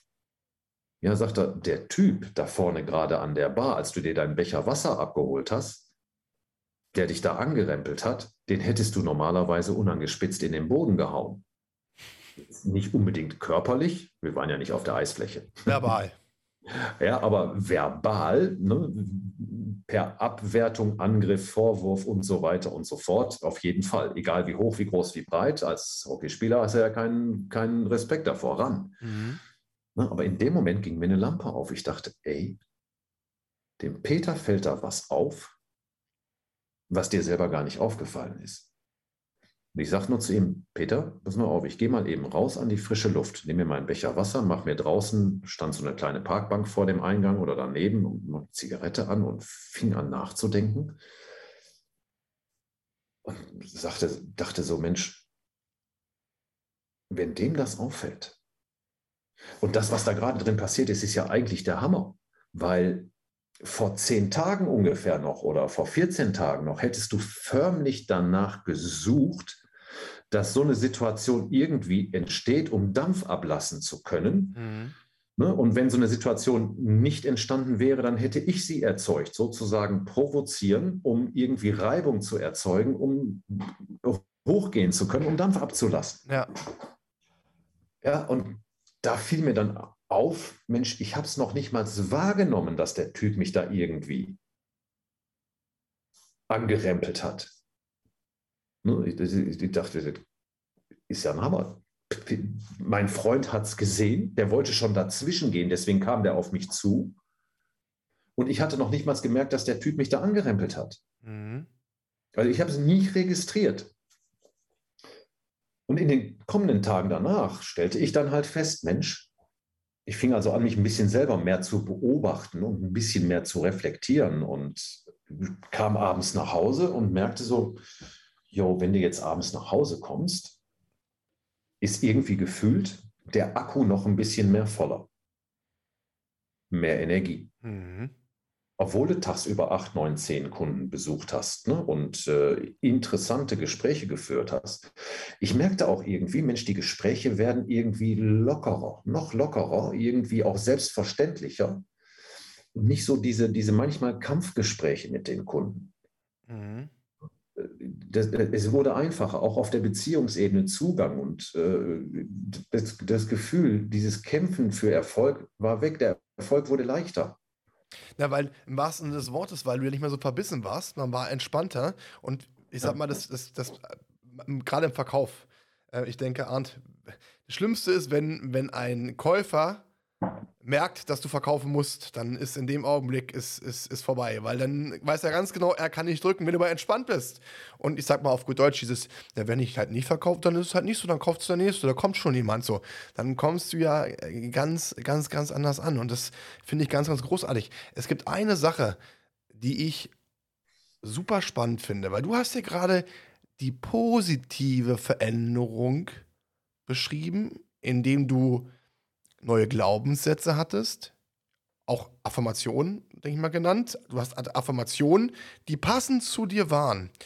Und das Perverse am Gehirn, das ja, du kannst es ja positiv beeinflussen, aber auch, gerade als Kind, sehr, sehr negativ. Und ja, natürlich. Lass uns, weil da hattest du mir was erklärt, das fand ich super interessant mit dem Gehirn. Ich weiß nicht, ob das Synapsen waren, die kleine Fäden sind und die im Endeffekt, so hattest du mir das erklärt, vielleicht kannst du es ganz kurz mal darstellen, mit Informationen gerade als, als Kind gefüttert werden und die mal wachsen. Das fand ich eine super schöne Beschreibung, weil ich finde, gerade wie du das gerade beschrieben hast, gerade für die Menschen, die keinen Selbstwert haben, und die meisten haben ja keinen Selbstwert. Warum? Weil sie beeinflusst worden sind, weil ihnen gewisse Glaubenssätze im wahrsten Sinne des Wortes ins Gehirn gepflanzt worden sind. Heißt es ja, dass jedem dieser Menschen geholfen werden kann, wenn sie genau diesen Weg gehen. Wie, wie, wie funktioniert das denn im, im, im Gehirn? Kannst du das ganz kurz nochmal beschreiben, Arndt? Weil das fand ich super, das ist super geil beschrieben gehabt. Ja, klar, das, äh, das, das kann ich beschreiben, ähm, weil im Grunde genommen, das, das lässt sich neurowissenschaftlich, äh, neuroplastisch, hirnphysiologisch wunderbar darlegen. Ne? Und im Grunde genommen kann man es in den, in den modernen Scan-Verfahren, also diese großen Röhren, ne, wo Menschen reingeschoben werden, Kernspin oder, oder, oder, oder Computerresonanztomographie oder wie auch immer, wunderbar beobachten. Im Prinzip ist, ist, ist, das, ist das eigentlich ganz einfach eigentlich brauchen wir uns nur mal eben kurz zurück zu versetzen in die Situation, wir früher als Schüler in der Schule. Ja, mhm. kommt der Lehrer auf dich zu und sagt zu der Klasse, so, morgen Seite 23 im Vokabelheft bis morgen auswendig lernen. Wir schreiben morgen einen Vokabeltest. Ja, und natürlich war ich hoch motiviert, bin dann ne, nach Hause gekommen nach der Schule und habe sofort die Seite 23 im Vokabelheft auswendig geschlagen mit dem Ziel, die ne, schlagartig hochmotiviert auswendig zu lernen. Nee, Humbug. Ich habe mir die vielleicht einmal flüchtig kurz angeguckt, diese Seite 23 im Vokabelheft. Habe dann aus dem Augenwinkel gesehen, oh, die Freunde spielen schon draußen, Vokabelheft zu, raus. ja, hätte ich zum damaligen Zeitpunkt gewusst, dass ich mich darauf verlassen kann, dass die komplette Seite 23 praktisch abfotografiert wie ein Bild, nur durch einmal flüchtig drüber gucken, da oben sehr wohl eingespeichert ist und das Gehirn die auch so praktisch nie wieder vergisst, weil unser Gehirn lernt ungefähr 40.000 Signale pro Sekunde, die es wahrnimmt und die werden da oben auch feinsäuberlich alle abgespeichert. Das Gehirn löscht nichts, es vergisst nichts, weil früher hat man ja mal angenommen, ne, das wird nur ins Langzeitgedächtnis gespeichert, wenn besonders emotional positiv oder negativ oder so. Das Gehirn speichert alles. Im Grunde genommen über fünf Dimensionen, wie so ein, wie eine DVD, die über zwei Dimensionen speichert, Bild und Ton. Und? Über fünf Wahrnehmungsdimensionen, ne? riechen, hören, schmecken und so weiter und so fort. Mhm. So, das Thema an der ganzen Sache ist nur, und das ist eben dieses Thema des neuroplastischen Ausbaus im Gehirn. Wenn ich jetzt eine Vokabel ein einziges Mal wahrgenommen habe, durch flüchtig da auf die Seite 23 gucken, oder wenn ich einen neuen Gedanken jetzt sozusagen zum ersten Mal denke, dann ist der definitiv gespeichert. Allerdings niemals auf nur einer einzelnen Neurone, die da oben zur Verfügung steht, sondern immer auf Tausenden, eigentlich Millionen. Niemals nur auf einer einzelnen Neurone. Warum macht das biologisch Sinn, dass unser Gehirn nie eine Erfahrung oder eine Information, eine Vokabel oder einen Gedanken auf einer Neurone speichert? Was würdest du vermuten? Warum, ja, falls die einmal absterben sollte, dass es noch, die Informationen noch da gegeben und da sind, oder nicht? Ja, klar. Im Grunde genommen würde der ITler jetzt sagen, ja, clevere Datensicherung. Weil eine einzelne Neurone, die kann jederzeit, zum Beispiel wegen oxidativen Zellstress oder anderen Phänomenen, zugrunde gehen. Und dann wäre theoretisch eine wertvolle Erfahrung ne, verloren gegangen. Mhm. Also Speicher gleich immer auf ganz vielen Neuronen. Und das ist genau das, was man letztendlich ja sogar messen und beobachten kann. Wenn ich jetzt diese Vokabel ein einziges Mal wahrgenommen habe, dann ist die auf mindestens Tausenden von Neuronen gespeichert. Allerdings, wenn das jetzt eben eine neue Vokabel ist, sprich fürs Gehirn eine neue Erfahrung oder neuer Gedanke, dann sind die Drähtchen zwischen den Gehirnzellen, wo diese Vokabel oder dieses Denkmuster abgelegt wird, noch so hauchdünn, weil ganz neu, ein erstes Mal nur gelernt, erfahren und gespeichert, dass äh, ich praktisch am nächsten Tag in der Schule beim Vokabeltest keine Chance habe, auf diese Vokabel und die Übersetzung praktisch zurückzugreifen. Aber die Beobachtung kennt, glaube ich, ja auch jeder. Wenn ich die Vokabeln wirklich mal 20 Mal wiederholt habe und vielleicht auch noch aufgeschrieben habe und mir die vielleicht auch mal noch vorgesagt habe oder mit jemandem abgehört habe, dann habe ich sozusagen 23, 24 Wiederholungen. Und durch diese Wiederholungen bedingt lässt sich halt im Gehirn neuroplastisch sehr schön beobachten, wie die Vernetzungen zwischen den Gehirnzellen, wo diese Vokabel oder dieses Denkmuster abgelegt ist, weiter ausgebaut wird. Aminosäureketten, Proteine werden aneinander gekettet, die neurosynaptischen Verbindungen wachsen. Mhm. Sie werden stärker. Das kann man sich bildlich auch vorstellen wie das Training eines Muskels. Mhm. Je öfter du den Muskel hier benutzt, umso mehr Chancen auf Wachstum hat er. Und genauso ist das auch mit diesen neurosynaptischen, neuroplastischen Verbindungen im Gehirn wenn ich den Gedanken in der Silvesternacht, den guten Vorsatz einmal denke, ne, dann ist der gespeichert, mhm. aber so wenig miteinander vernetzt gespeichert auf den Neuronen, dass das Ding praktisch an der Oberfläche keine Wirkung hat. Mhm. Aber durch das Wiederholen werden die neurosynaptischen Verbindungen neuroplastisch ausgebaut. Wenn ich dann noch Emotionen richtig sozusagen dazu setze. Das ist dann ganz wichtig wieder mit diesen Nutzenketten da im Alltag und vielleicht auch noch das ein oder andere Bild damit rein speicher und reinleere und vor allen Dingen wiederhole. Dann passiert das auf der Vorstandsebene, was ich vorhin erzählte. Ne? Die neuen Vorstände, die jetzt noch in der Probezeit sind, mhm. sind ja neue Gedanken, die haben da oben praktisch kein Netzwerk. Aber wenn ich die befeuere, wenn ich die wiederhole, wenn ich die intensiviere, wenn ich die auch durchaus emotional mit diesen Nutzen verbinde und trainiere und wiederhole und wieder wiederhole, dann stärke ich die neuen neurosynaptischen Verbindungen immens. Und durchaus halt auch innerhalb äh, relativ kurzer Zeit. Ich hatte den Choleriker damals innerhalb von sechs Wochen in der Tiefe, wie weitgreifend, in der Breite im Griff. Ne, und aus der Choleriker war halt in dieser sehr kurzen Zeit von ungefähr sechs Wochen der Souveräne geworden. Und das war für mich eine Erkenntnis, die war bahnbrechend, weil ich habe nichts anderes gemacht als dieses mentale Einstellungstraining, zwei bis dreimal für ein paar Minuten am Tag. Und nach dieser Nacht in der Zeche, als Peter zu mir sagte, was ist denn mit dir los? Du machst so einen sedierten Eindruck, stellte ich halt dann tatsächlich fest, okay, mach weiter. Die Gedanken werden immer, je mehr ich sie denke, umso mehr Wirkung kriegen die auch. Ne? Und einer dieser Gedanken war zum Beispiel, ich steuere meine Emotionen, nicht andere. egal was passiert, ich bleibe grundsätzlich gelassen. Und glaub mal, als Choleriker waren diese Gedanken am Anfang von mir und meiner bis dahin Persönlichkeit weit weg und weit entfernt. Ne? Als Choleriker hatte ich ja genau die gegenteiligen Überzeugungen. Ich muss mich immer aufregen. Je genau lauter ich werde, umso mehr setze ich mich durch. Genau das ist der Punkt. Du hast ja wirklich innerhalb von sechs Wochen, wie alt, wie alt warst du da, wenn ich fragen darf? 23,7. Sagen wir mal, du warst 24 Jahre jung. Überleg mal, 24 Lebensjahre.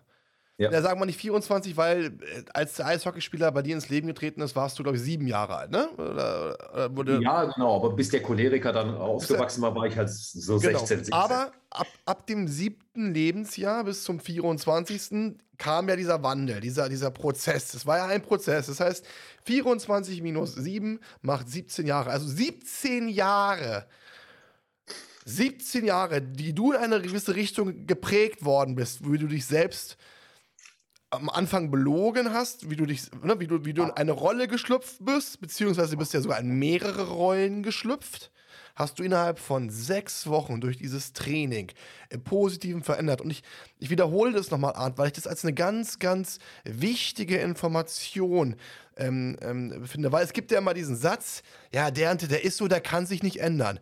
Bullshit wir sind auf eine gewisse Art und Weise so, weil wir geprägt worden sind, weil viele Menschen gerade als Kinder und Arndt, da können wir beide auch an die eigene Nase fassen. Wir beide kennen das ja, gerade als Kind. Man hört Dinge, ja, ist klar. Hm? Links rein. Du denkst, man denkt, man denkt, links rein, rechts raus, schütze Arsch. Nein. Und das finde ich gerade, deswegen ist das Gold wert, was du gerade gesagt hast und beschrieben hast, dass diese ganz, dieses Input, ich sage immer, der Selbstwert wird von außen zerstört, kann aber nur von innen wieder aufgebaut werden. Und genau das ist, was du gerade beschrieben hast. Durch diese ganzen Aussagen, du kannst das nicht, du bist nicht gut genug, du bist schlecht, du kannst nichts. Und wenn man das eine längere Zeit, ne, du hast es gerade schön beschrieben, gesagt bekommt, dann speichert es das Gehirn. Dann glaubt man das Ganze auch. Dann kommen diese inneren Stimmen wie du gesagt hast, ja. die Vorstände, die dir gewisse Dinge sagen. Aber, und das ist unfassbar wichtig. Ja, ja, ja, ja. Es ist in der Vergangenheit, du hast, man hat jetzt die Möglichkeit, wenn man in dieses Training geht, hat man die Möglichkeit, da rauszukommen. Man hat die Möglichkeit, wieder in Anführungsstrichen normal zu werden und zu sich zu finden. Und ich sag jetzt mal, ich, ich würde jetzt für mir persönlich ähm, sagen, den alten Vorstand in die Rente zu schicken und den ja. neuen Vorstand reinzuholen, die frischen Wind, beziehungsweise das eigene Ich wieder hervorrufe. Und deswegen ist es von dir eine, eine absolute Weltklasse-Aussage ähm, und Beschreibung, weil ich einfach glaube, dass genau diese Aussage, diese auch medizinische Erklärung deinerseits einen Mengen, Mengen Menschen Mut machen wird. Die denken, sie kommen da nicht raus. Ja, ja. Und deswegen ziehe ich da vor der, vor, der, vor der Aussage den Hut und finde die ultra geil. Ja, ich, ich sag mal so, ich, ich, ich kann sie heute definitiv sagen, weil ich sag mal so, als ich das kennengelernt habe, es war 1991. Ne? Und da waren die, die, die modernen Neurowissenschaften, die Gehirnforschung, die Stressforschung, die Epigenetik, die Psychoneuroimmunologie noch ganz, ganz, ganz am Anfang. Und damals war das fast so ein kleines bisschen eher Glaubenssache, ob das funktionieren kann, obwohl es schon wissenschaftlich belegbar war. Heute steht da wissenschaftlich gesehen aus diesen unterschiedlichsten Forschungsbereichen so viel Wissen und Fundament dahinter. Alleine im Bereich Psychoneuroimmunologie, Harvard University in Zusammenarbeit mit der Harvard Klinik. Und die spucken seit ungefähr 17, 18 Jahren ein Wissen aus, was unsere Gedanken mit unserem Immunsystem machen. Das ist völlig, völlig irre. Ähm, und, und, und wir können unser Denken weitreichend für uns nutzen, selbstfördernde Gedanken, oder weitreichend gegen, uns, gegen uns nutzen, eben auch im Sinne gegen unsere Gesundheit, selbstsabotierende Gedanken. Also wenn mal jemand so ganz locker sagt, ey, pass auf, was du denkst, dann würde ich heute sagen, ja, macht Sinn. Wenn ein Mensch zu mir sagt, ey, hör mal, du mit deinem positiven Denken, das macht doch sowieso keinen Sinn, dann würde ich sagen, ey, du kennst dein Gehirn ja nicht. Und was dein Gehirn als gigantischer Apotheker über das neuronale und hormonelle Netzwerk im Körper so macht, mit dem Stoffwechsel und den Organen und den Zellen, das, das, das Wissen, was heute fundamental dahinter steht, ist gigantisch groß. Allerdings, bis sich schulmedizinische Lehrbücher dann halt auch mal verändern. Ne, das dauert halt einfach, gerade in, in Deutschland besonders lange. Aber weißt du, für mich persönlich, einfach als Mensch, damals als junger Mensch mitten im Leben, war für mich diese Feststellung erstmal so dieses, du kommst abends nach Hause, du machst deinen Job, und der Job wird gefühlt irgendwie leichter. Die Gespräche werden selbstverständlicher. Der Zugang zu den Menschen wird noch besser. Und wenn du dann abends nach Hause kommst, ist der Akku noch ein bisschen voller. Und dann kam so ne, die nächste Feststellung damit. Und wenn ich dann abends da gesessen habe und ich habe mir den, den Lehrstoff für den, für den, für den, fürs Studium parallel in den Kopf gezogen, das ging auf einmal, weil ich eine viel bessere Konzentration hatte, die Lerngeschwindigkeit, die ging rauf. Ich konnte mir die Sachen viel besser merken. Ich konnte sie am nächsten Tag, wenn ich im Auto gesessen habe oder in einem Wartezimmer bei einem Kunden, ich konnte mir den, den, den Stoff viel besser wiederholen und repetitieren und wieder durchgehen. Das war alles viel schneller, viel greifbarer. Und ähm, siehe da, ich hatte auf einmal nicht nur Ironie und Sarkasmus für andere Menschen über, sondern auch Humor. Ich fand auch so ein bisschen meine Empathie im Grunde genommen wieder. Die war eben als der Choleriker und der Perfektionist gut ein Stück weit verschütt gegangen. Ein paar Wochen später stellte ich fest, ich brauche keine Allergietabletten mehr. Irgendwie funktionierte offensichtlich mein Immunsystem wieder. Keine allergischen Reaktionen mehr auf das, wo ich vorher intensiv darauf reagiert habe. Die Katzenhaare, die Gräser, die Birkenpollen, die Haselnuss, der Hausstaub. Und alleine, weißt du, diese Erleichterung, das damals sehr sedierende Antiallergikum nicht mehr nehmen zu müssen, sondern frei davon zu sein, das war, alleine das in Sachen Lebensqualität war für mich schon so, so ein Punkt, wo ich gesagt habe, boah, so und die, die, die gefühlte Lebensqualität, diese mehr Gelassenheit und, und, und, und lockerer und entspannter durch den Alltag zu gehen, ne, also auf einer viel niedrigeren Drehzahl, im Grunde genommen bei einer besseren Leistungsfähigkeit, das Studium und den Job viel erfolgreicher und einfacher zu machen, bei besserer Gesundheit und die regenerierte sich ja jetzt auch zunehmend wieder. Das war für mich irre. Nach sechs Monaten konnte ich feststellen, Geräusch im Ohr. Vorher war es abnehmend. Nach sechs Monaten war es weg. Ne, und die Tatsache, dass das dann auch praktisch ganz weg war, machte mich so mutig, dass ich dann wieder mit dem 24-Stunden-Blutdruckmessgerät zu dem Kardiologen marschiert bin, zu dem Arnold. Ja, und gesagt hat, immer Arnold, lass uns noch mal einen Gesundheitscheck-up machen und bitte auch noch mal den Blutdruck messen. Ich will mal gucken, wie es aktuell aussieht. Mhm. 24 Stunden. Am nächsten Morgen kam ich wieder da in die Praxis zu ihm. Er guckt auf den Bildschirm.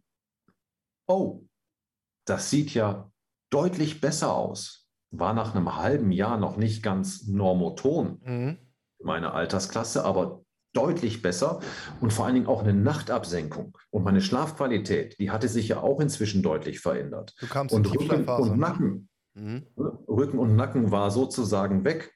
Anspannungskopfschmerzen hatte ich so auch nicht mehr. Und ähm,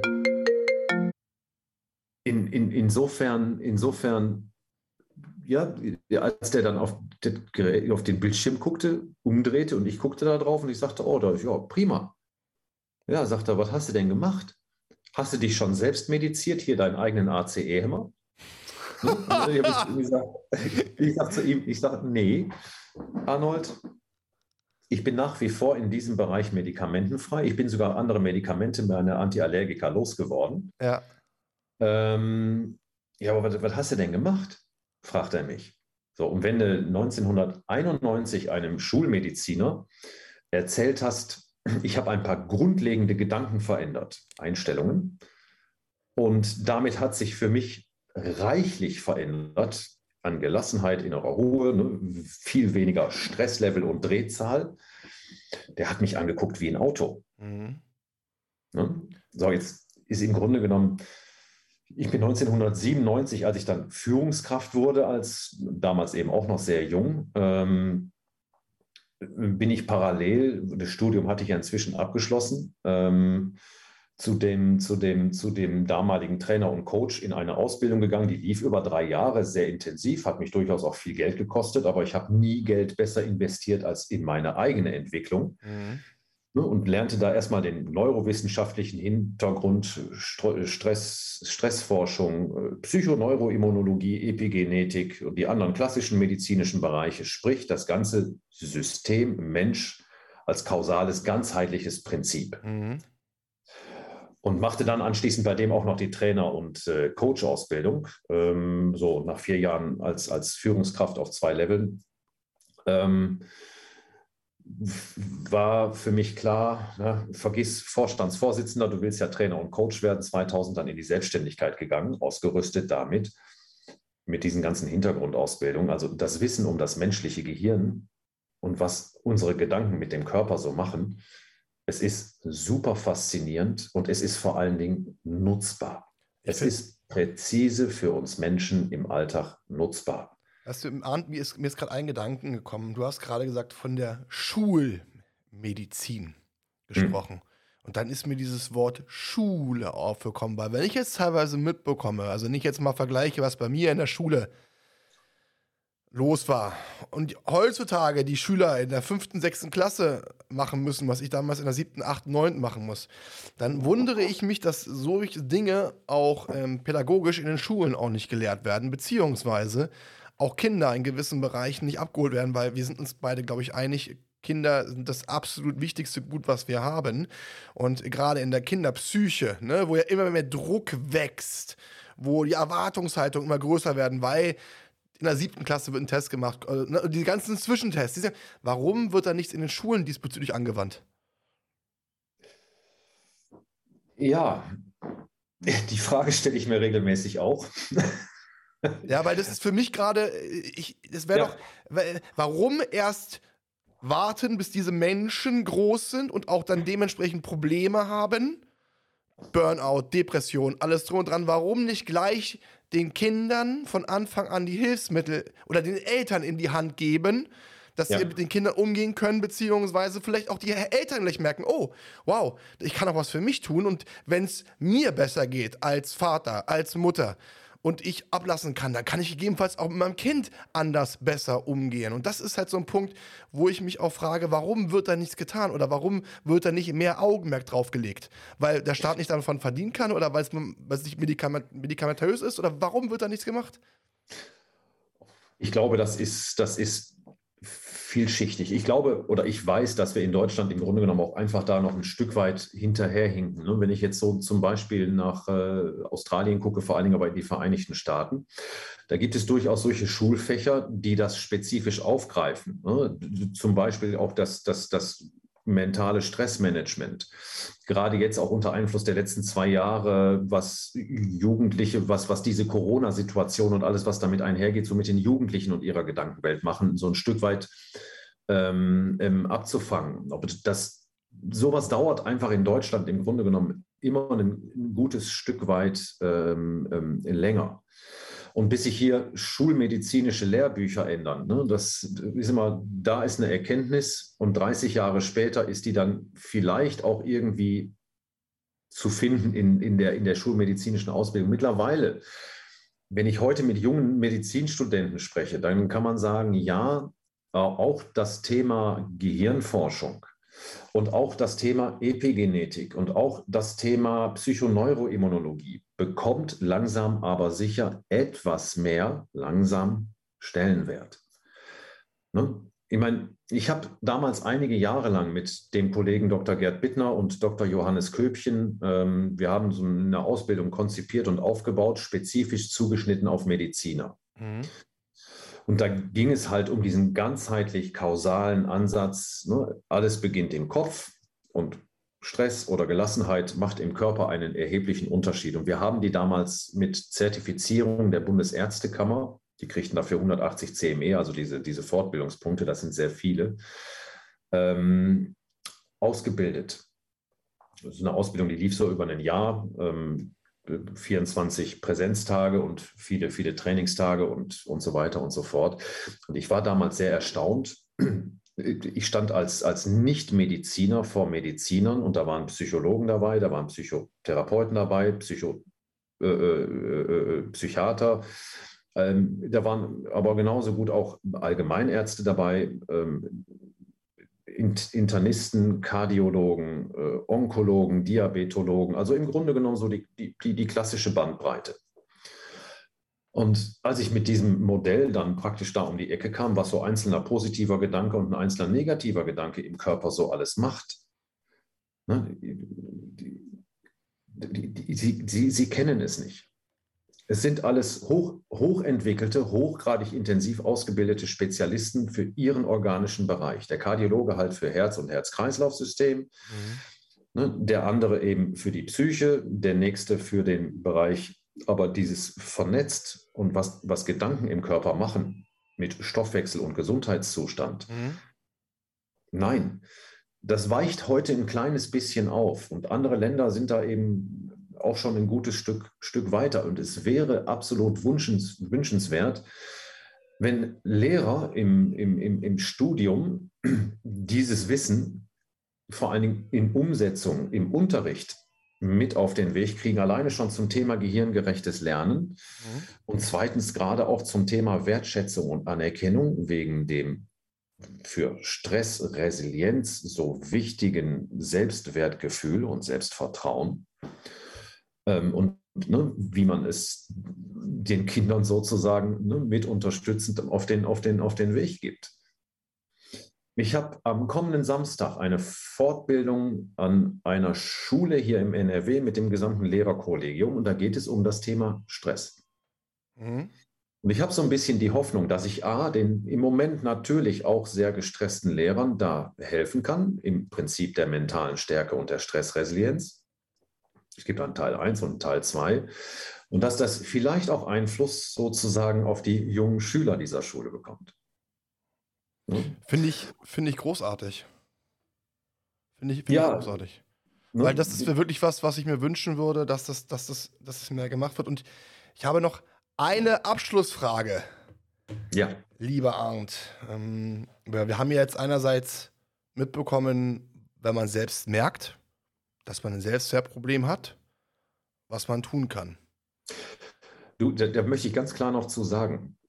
Ich habe früher selber gedacht, ich hätte gar kein Selbstwertthema. Und genau, genau da wollte ich gerade nämlich darauf zukommen. Was ist denn bei Menschen, wo man von außen merkt, dass sie ein Problem mit ihrem Selbstwert haben, die genauso agieren, wie du sagst, die halt andere anmachen, die ablassen, die sagen, ja, ich habe so viel Stress, aber nichts tun. Also das nicht erkennen. So, weißt du, was ich meine? Die, die, die, wo man von außen merkt, die haben ein großes Problem, aber sie selbst sehen es nicht. Was kann man denn tun, um diesen Menschen zu helfen, beziehungsweise ihnen aufzuzeigen, dass sie mit ihrem Selbstwert ein Problem haben und dementsprechend was tun sollten?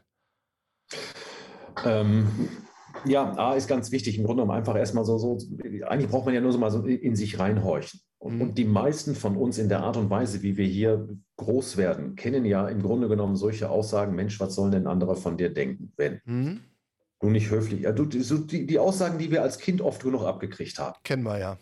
Ja, und du musst immer perfekt funktionieren. Mhm. Ja, eine 3 ist prima, aber das ist nicht gut genug. Mhm. Wir, mhm. wir, sind ja praktisch ständig im Vergleich und mhm. ständig lernen wir dabei, dass unser Selbstwertgefühl praktisch immer abhängig ist von der Meinung anderer. Mhm. Hm? Typische Einstellungen sind dann halt solche, solche, solche Denkmuster wie ich, ich muss es immer allen recht machen. Mhm. Nie bin ich gut genug. Äh, ich muss immer perfekt funktionieren. Ne? Ähm, weil ich sage mal so, auch weißt du, unter den Burnout-Fällen und Depressionsfällen, ähm, da habe ich in den letzten 20 Jahren wirklich vielen Menschen helfen können. Mhm. Entweder Primärprävention sozusagen vorher oder mittendrin oder Sekundärprävention anschließend. Mhm. Ähm, aber zu mindestens 80 Prozent trifft es sozusagen diese Perfektionisten mhm. mit einem hohen Anspruch an sich selbst. Mhm. Ja. So, und es ist zentral immer das Selbstwertgefühl. Und da würde ich ganz klar sagen, weißt du, selbst wenn dein Selbstwertgefühl heute auf einem durchaus angenehmen Niveau ist, es ist ausbaubar. Mhm. Und vor allen Dingen, was super wichtig ist, ist eben auf ein viel größeres, stabileres Fundament zu stellen und vor allen Dingen eben unabhängig von äußeren Einflüssen, Situationen und vor allen Dingen von anderen Personen zu machen. Also von dem Urteil anderer und was andere so denken können. Mhm. Ne, und dafür ist es halt wichtig, spezifisch diese Einstellungen, die das Selbstwertgefühl sabotieren, und das tut es bei den meisten Menschen, weil da, wir haben alle letztendlich irgendwelche Einstellungen mal gelernt, ob in der Schule oder im, im, im Elternhaus oder wo auch immer. Durchaus sehr gut gemeint durch die Eltern und durch die Lehrer. Ja? Aber wir, wir, können, sie, wir können sie ändern. Mhm.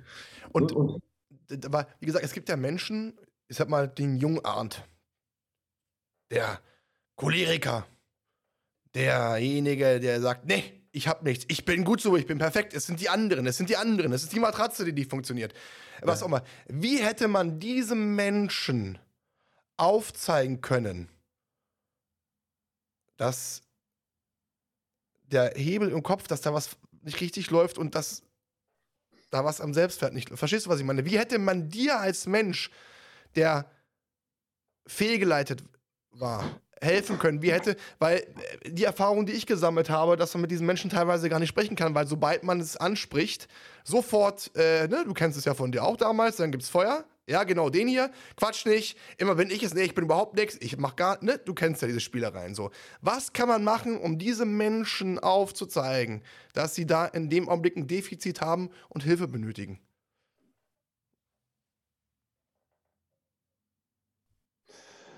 Ja, das ist die größte äh, Herausforderung und Hürde. Ja. Ähm, Im Grunde genommen ist es, wenn man so einen Menschen hat, der sich gerade über irgendetwas aufregt, über eine andere Person, über das Kopfkissen, über die Matratze, über irgendwas,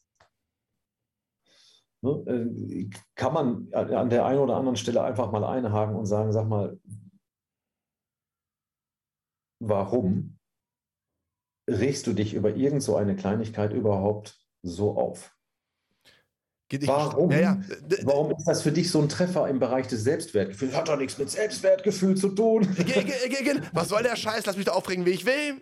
So, ja. ne? kommt genau dieses Spielchen. Mhm. Ja, genau. Ne, und, und ich sage dann an der Stelle nach, über die Aussage, dass das nichts mit dem Selbstwertgefühl zu tun hat. Da würde ich nochmal sehr intensiv drüber nachdenken. Mhm. Tu das einfach mal für dich. Ich möchte da gar nicht weiter mit dir drüber diskutieren. Aber ne, im Grunde genommen, es gibt vier, wenn man in die moderne Emotionspsychologie reinguckt, da werden vier Primäremotionen beschrieben. Wir nennen sie halt auch oberhalb des Vorstandes der Aufsichtsrat oder die Götter. Mhm. Das sind die tief sitzendsten Emotionen, die uns Menschen bewegen. Und alle anderen Emotionen oder Gefühle, die wir vielleicht irgendwann im Leben mal gefühlt haben oder die wir irgendwie mit Worten beschreiben können, die lassen sich praktisch diesen vier Primäremotionen zuordnen. Mhm. Und das mhm. auf der positiven Seite das Wertgefühl, also das Selbstwertgefühl mhm. und das sogenannte Mastergefühl. Mhm. Nannte sich früher auch mal Machtgefühl. Mhm. Mastergefühl ist aber eigentlich so, ich, ich habe die Wahl Weißt du, ich kann etwas beeinflussen, machen, tun. Ich bin handlungsfähig und kann was machen. Und, und das Selbstwertgefühl, gut, das spricht für sich. Und die genauen Gegenläufer im Bereich der negativen Emotionen ist halt das Ohnmachtgefühl. Mhm. Ich habe keine Wahl, ich kann nichts machen, ich bin ausgeliefert, Hilflosigkeit, Kontrollverlust, äh, ne, Abhängigkeit. Und das Minderwertgefühl. Und im Regelfall, so wie wir aufwachsen und wie wir erzogen werden, Vera Birkenbiel, eine hochgeschätzte Geile Kollegin Frau. von mir. Ja, ja, Hammer. Die, die hat mal in einem ihrer Vorträge gesagt, ja, also wir werden mit 100% Potenzial geboren. Und dann beginnt die Erziehung. Und dann bin ich, genau, weil ich nie vergessen mit dem OH-Projekt, wie sie es aufgezeichnet hat. Äh, Weltklasse, gibt es auch bei YouTube das Video. Weltklasse. Ja, ja, ja, genau.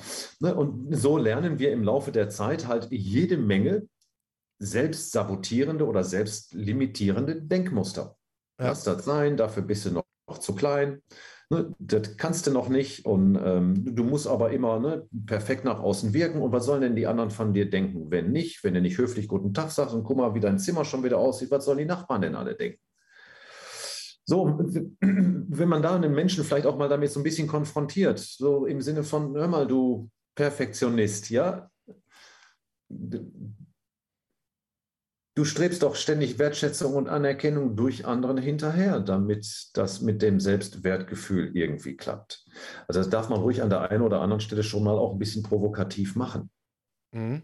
Äh, kenne ich zugute und was ich so krass finde, ist, dann kommen so eine Aussagen, du respektierst mich nicht. Ey, hallo, ich habe dich noch, weißt du, wo man sich denkt, ey, ganz ehrlich, ich habe noch nie Menschen so respektiert, wie ich dich respektiere, so, aber wenn du, wenn du dich nicht selbst re respektierst, dann, dann, dann merkst du nicht, dass ich dich respektiere. Kennen wir doch alle von uns auch, ich meine, Arndt, kennst du da auch, ne? Wenn man, wenn man selbst denkt, man, man ist nicht gut, dann kann ich dir von außen so zeigen, du bist, du bist super, du bist großartig. Es wird dir nicht helfen. Und genau das ist ja das Ding, äh, wo ich halt auch sage, ja, manche Menschen, ich, ich hätte schon was gesagt, die müssen erstmal richtig auf die Schnauze fallen. Ich meine, du bist ja auch gefallen. Du hast ja auch Sachen, ich sag jetzt mal, äh, nicht wahrgenommen. Du verdrängt, äh, nein, kann ich nicht, ich bin allmächtig, ne? Bis dann ja. halt irgendwann das, das Tinnitus gekommen ist. Insofern, ähm, kann ich nur sagen, lieber, lieber Arndt. Also diese zwei, knapp zwei Stunden, die wir jetzt aufgenommen haben, ja, absolute Weltklasse.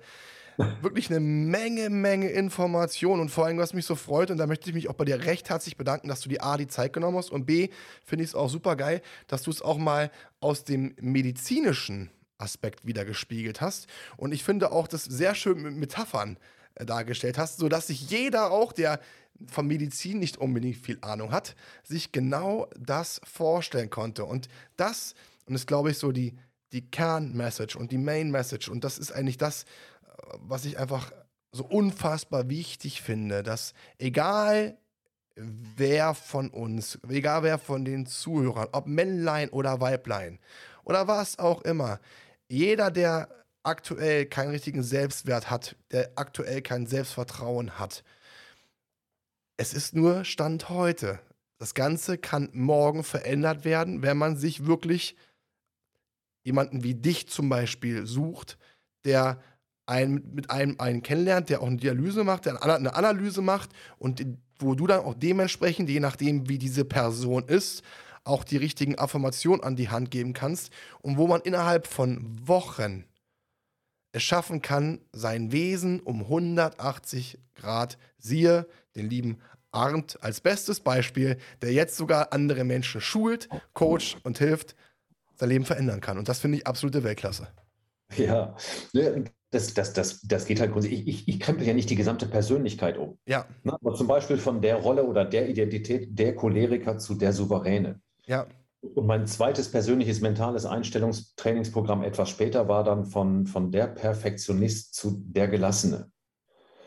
Und dann später von der Selbstzweifler zu der, der, der, der, der, der, der, der, der, der Mutige habe ich schlichtweg genannt. Ne, sozusagen diese Titelrolle und dann dieses mentale Skript, Drehbuch dazu, dann waren es wieder fünf, sechs Einstellungen, die ich dazu spezifisch trainiert habe.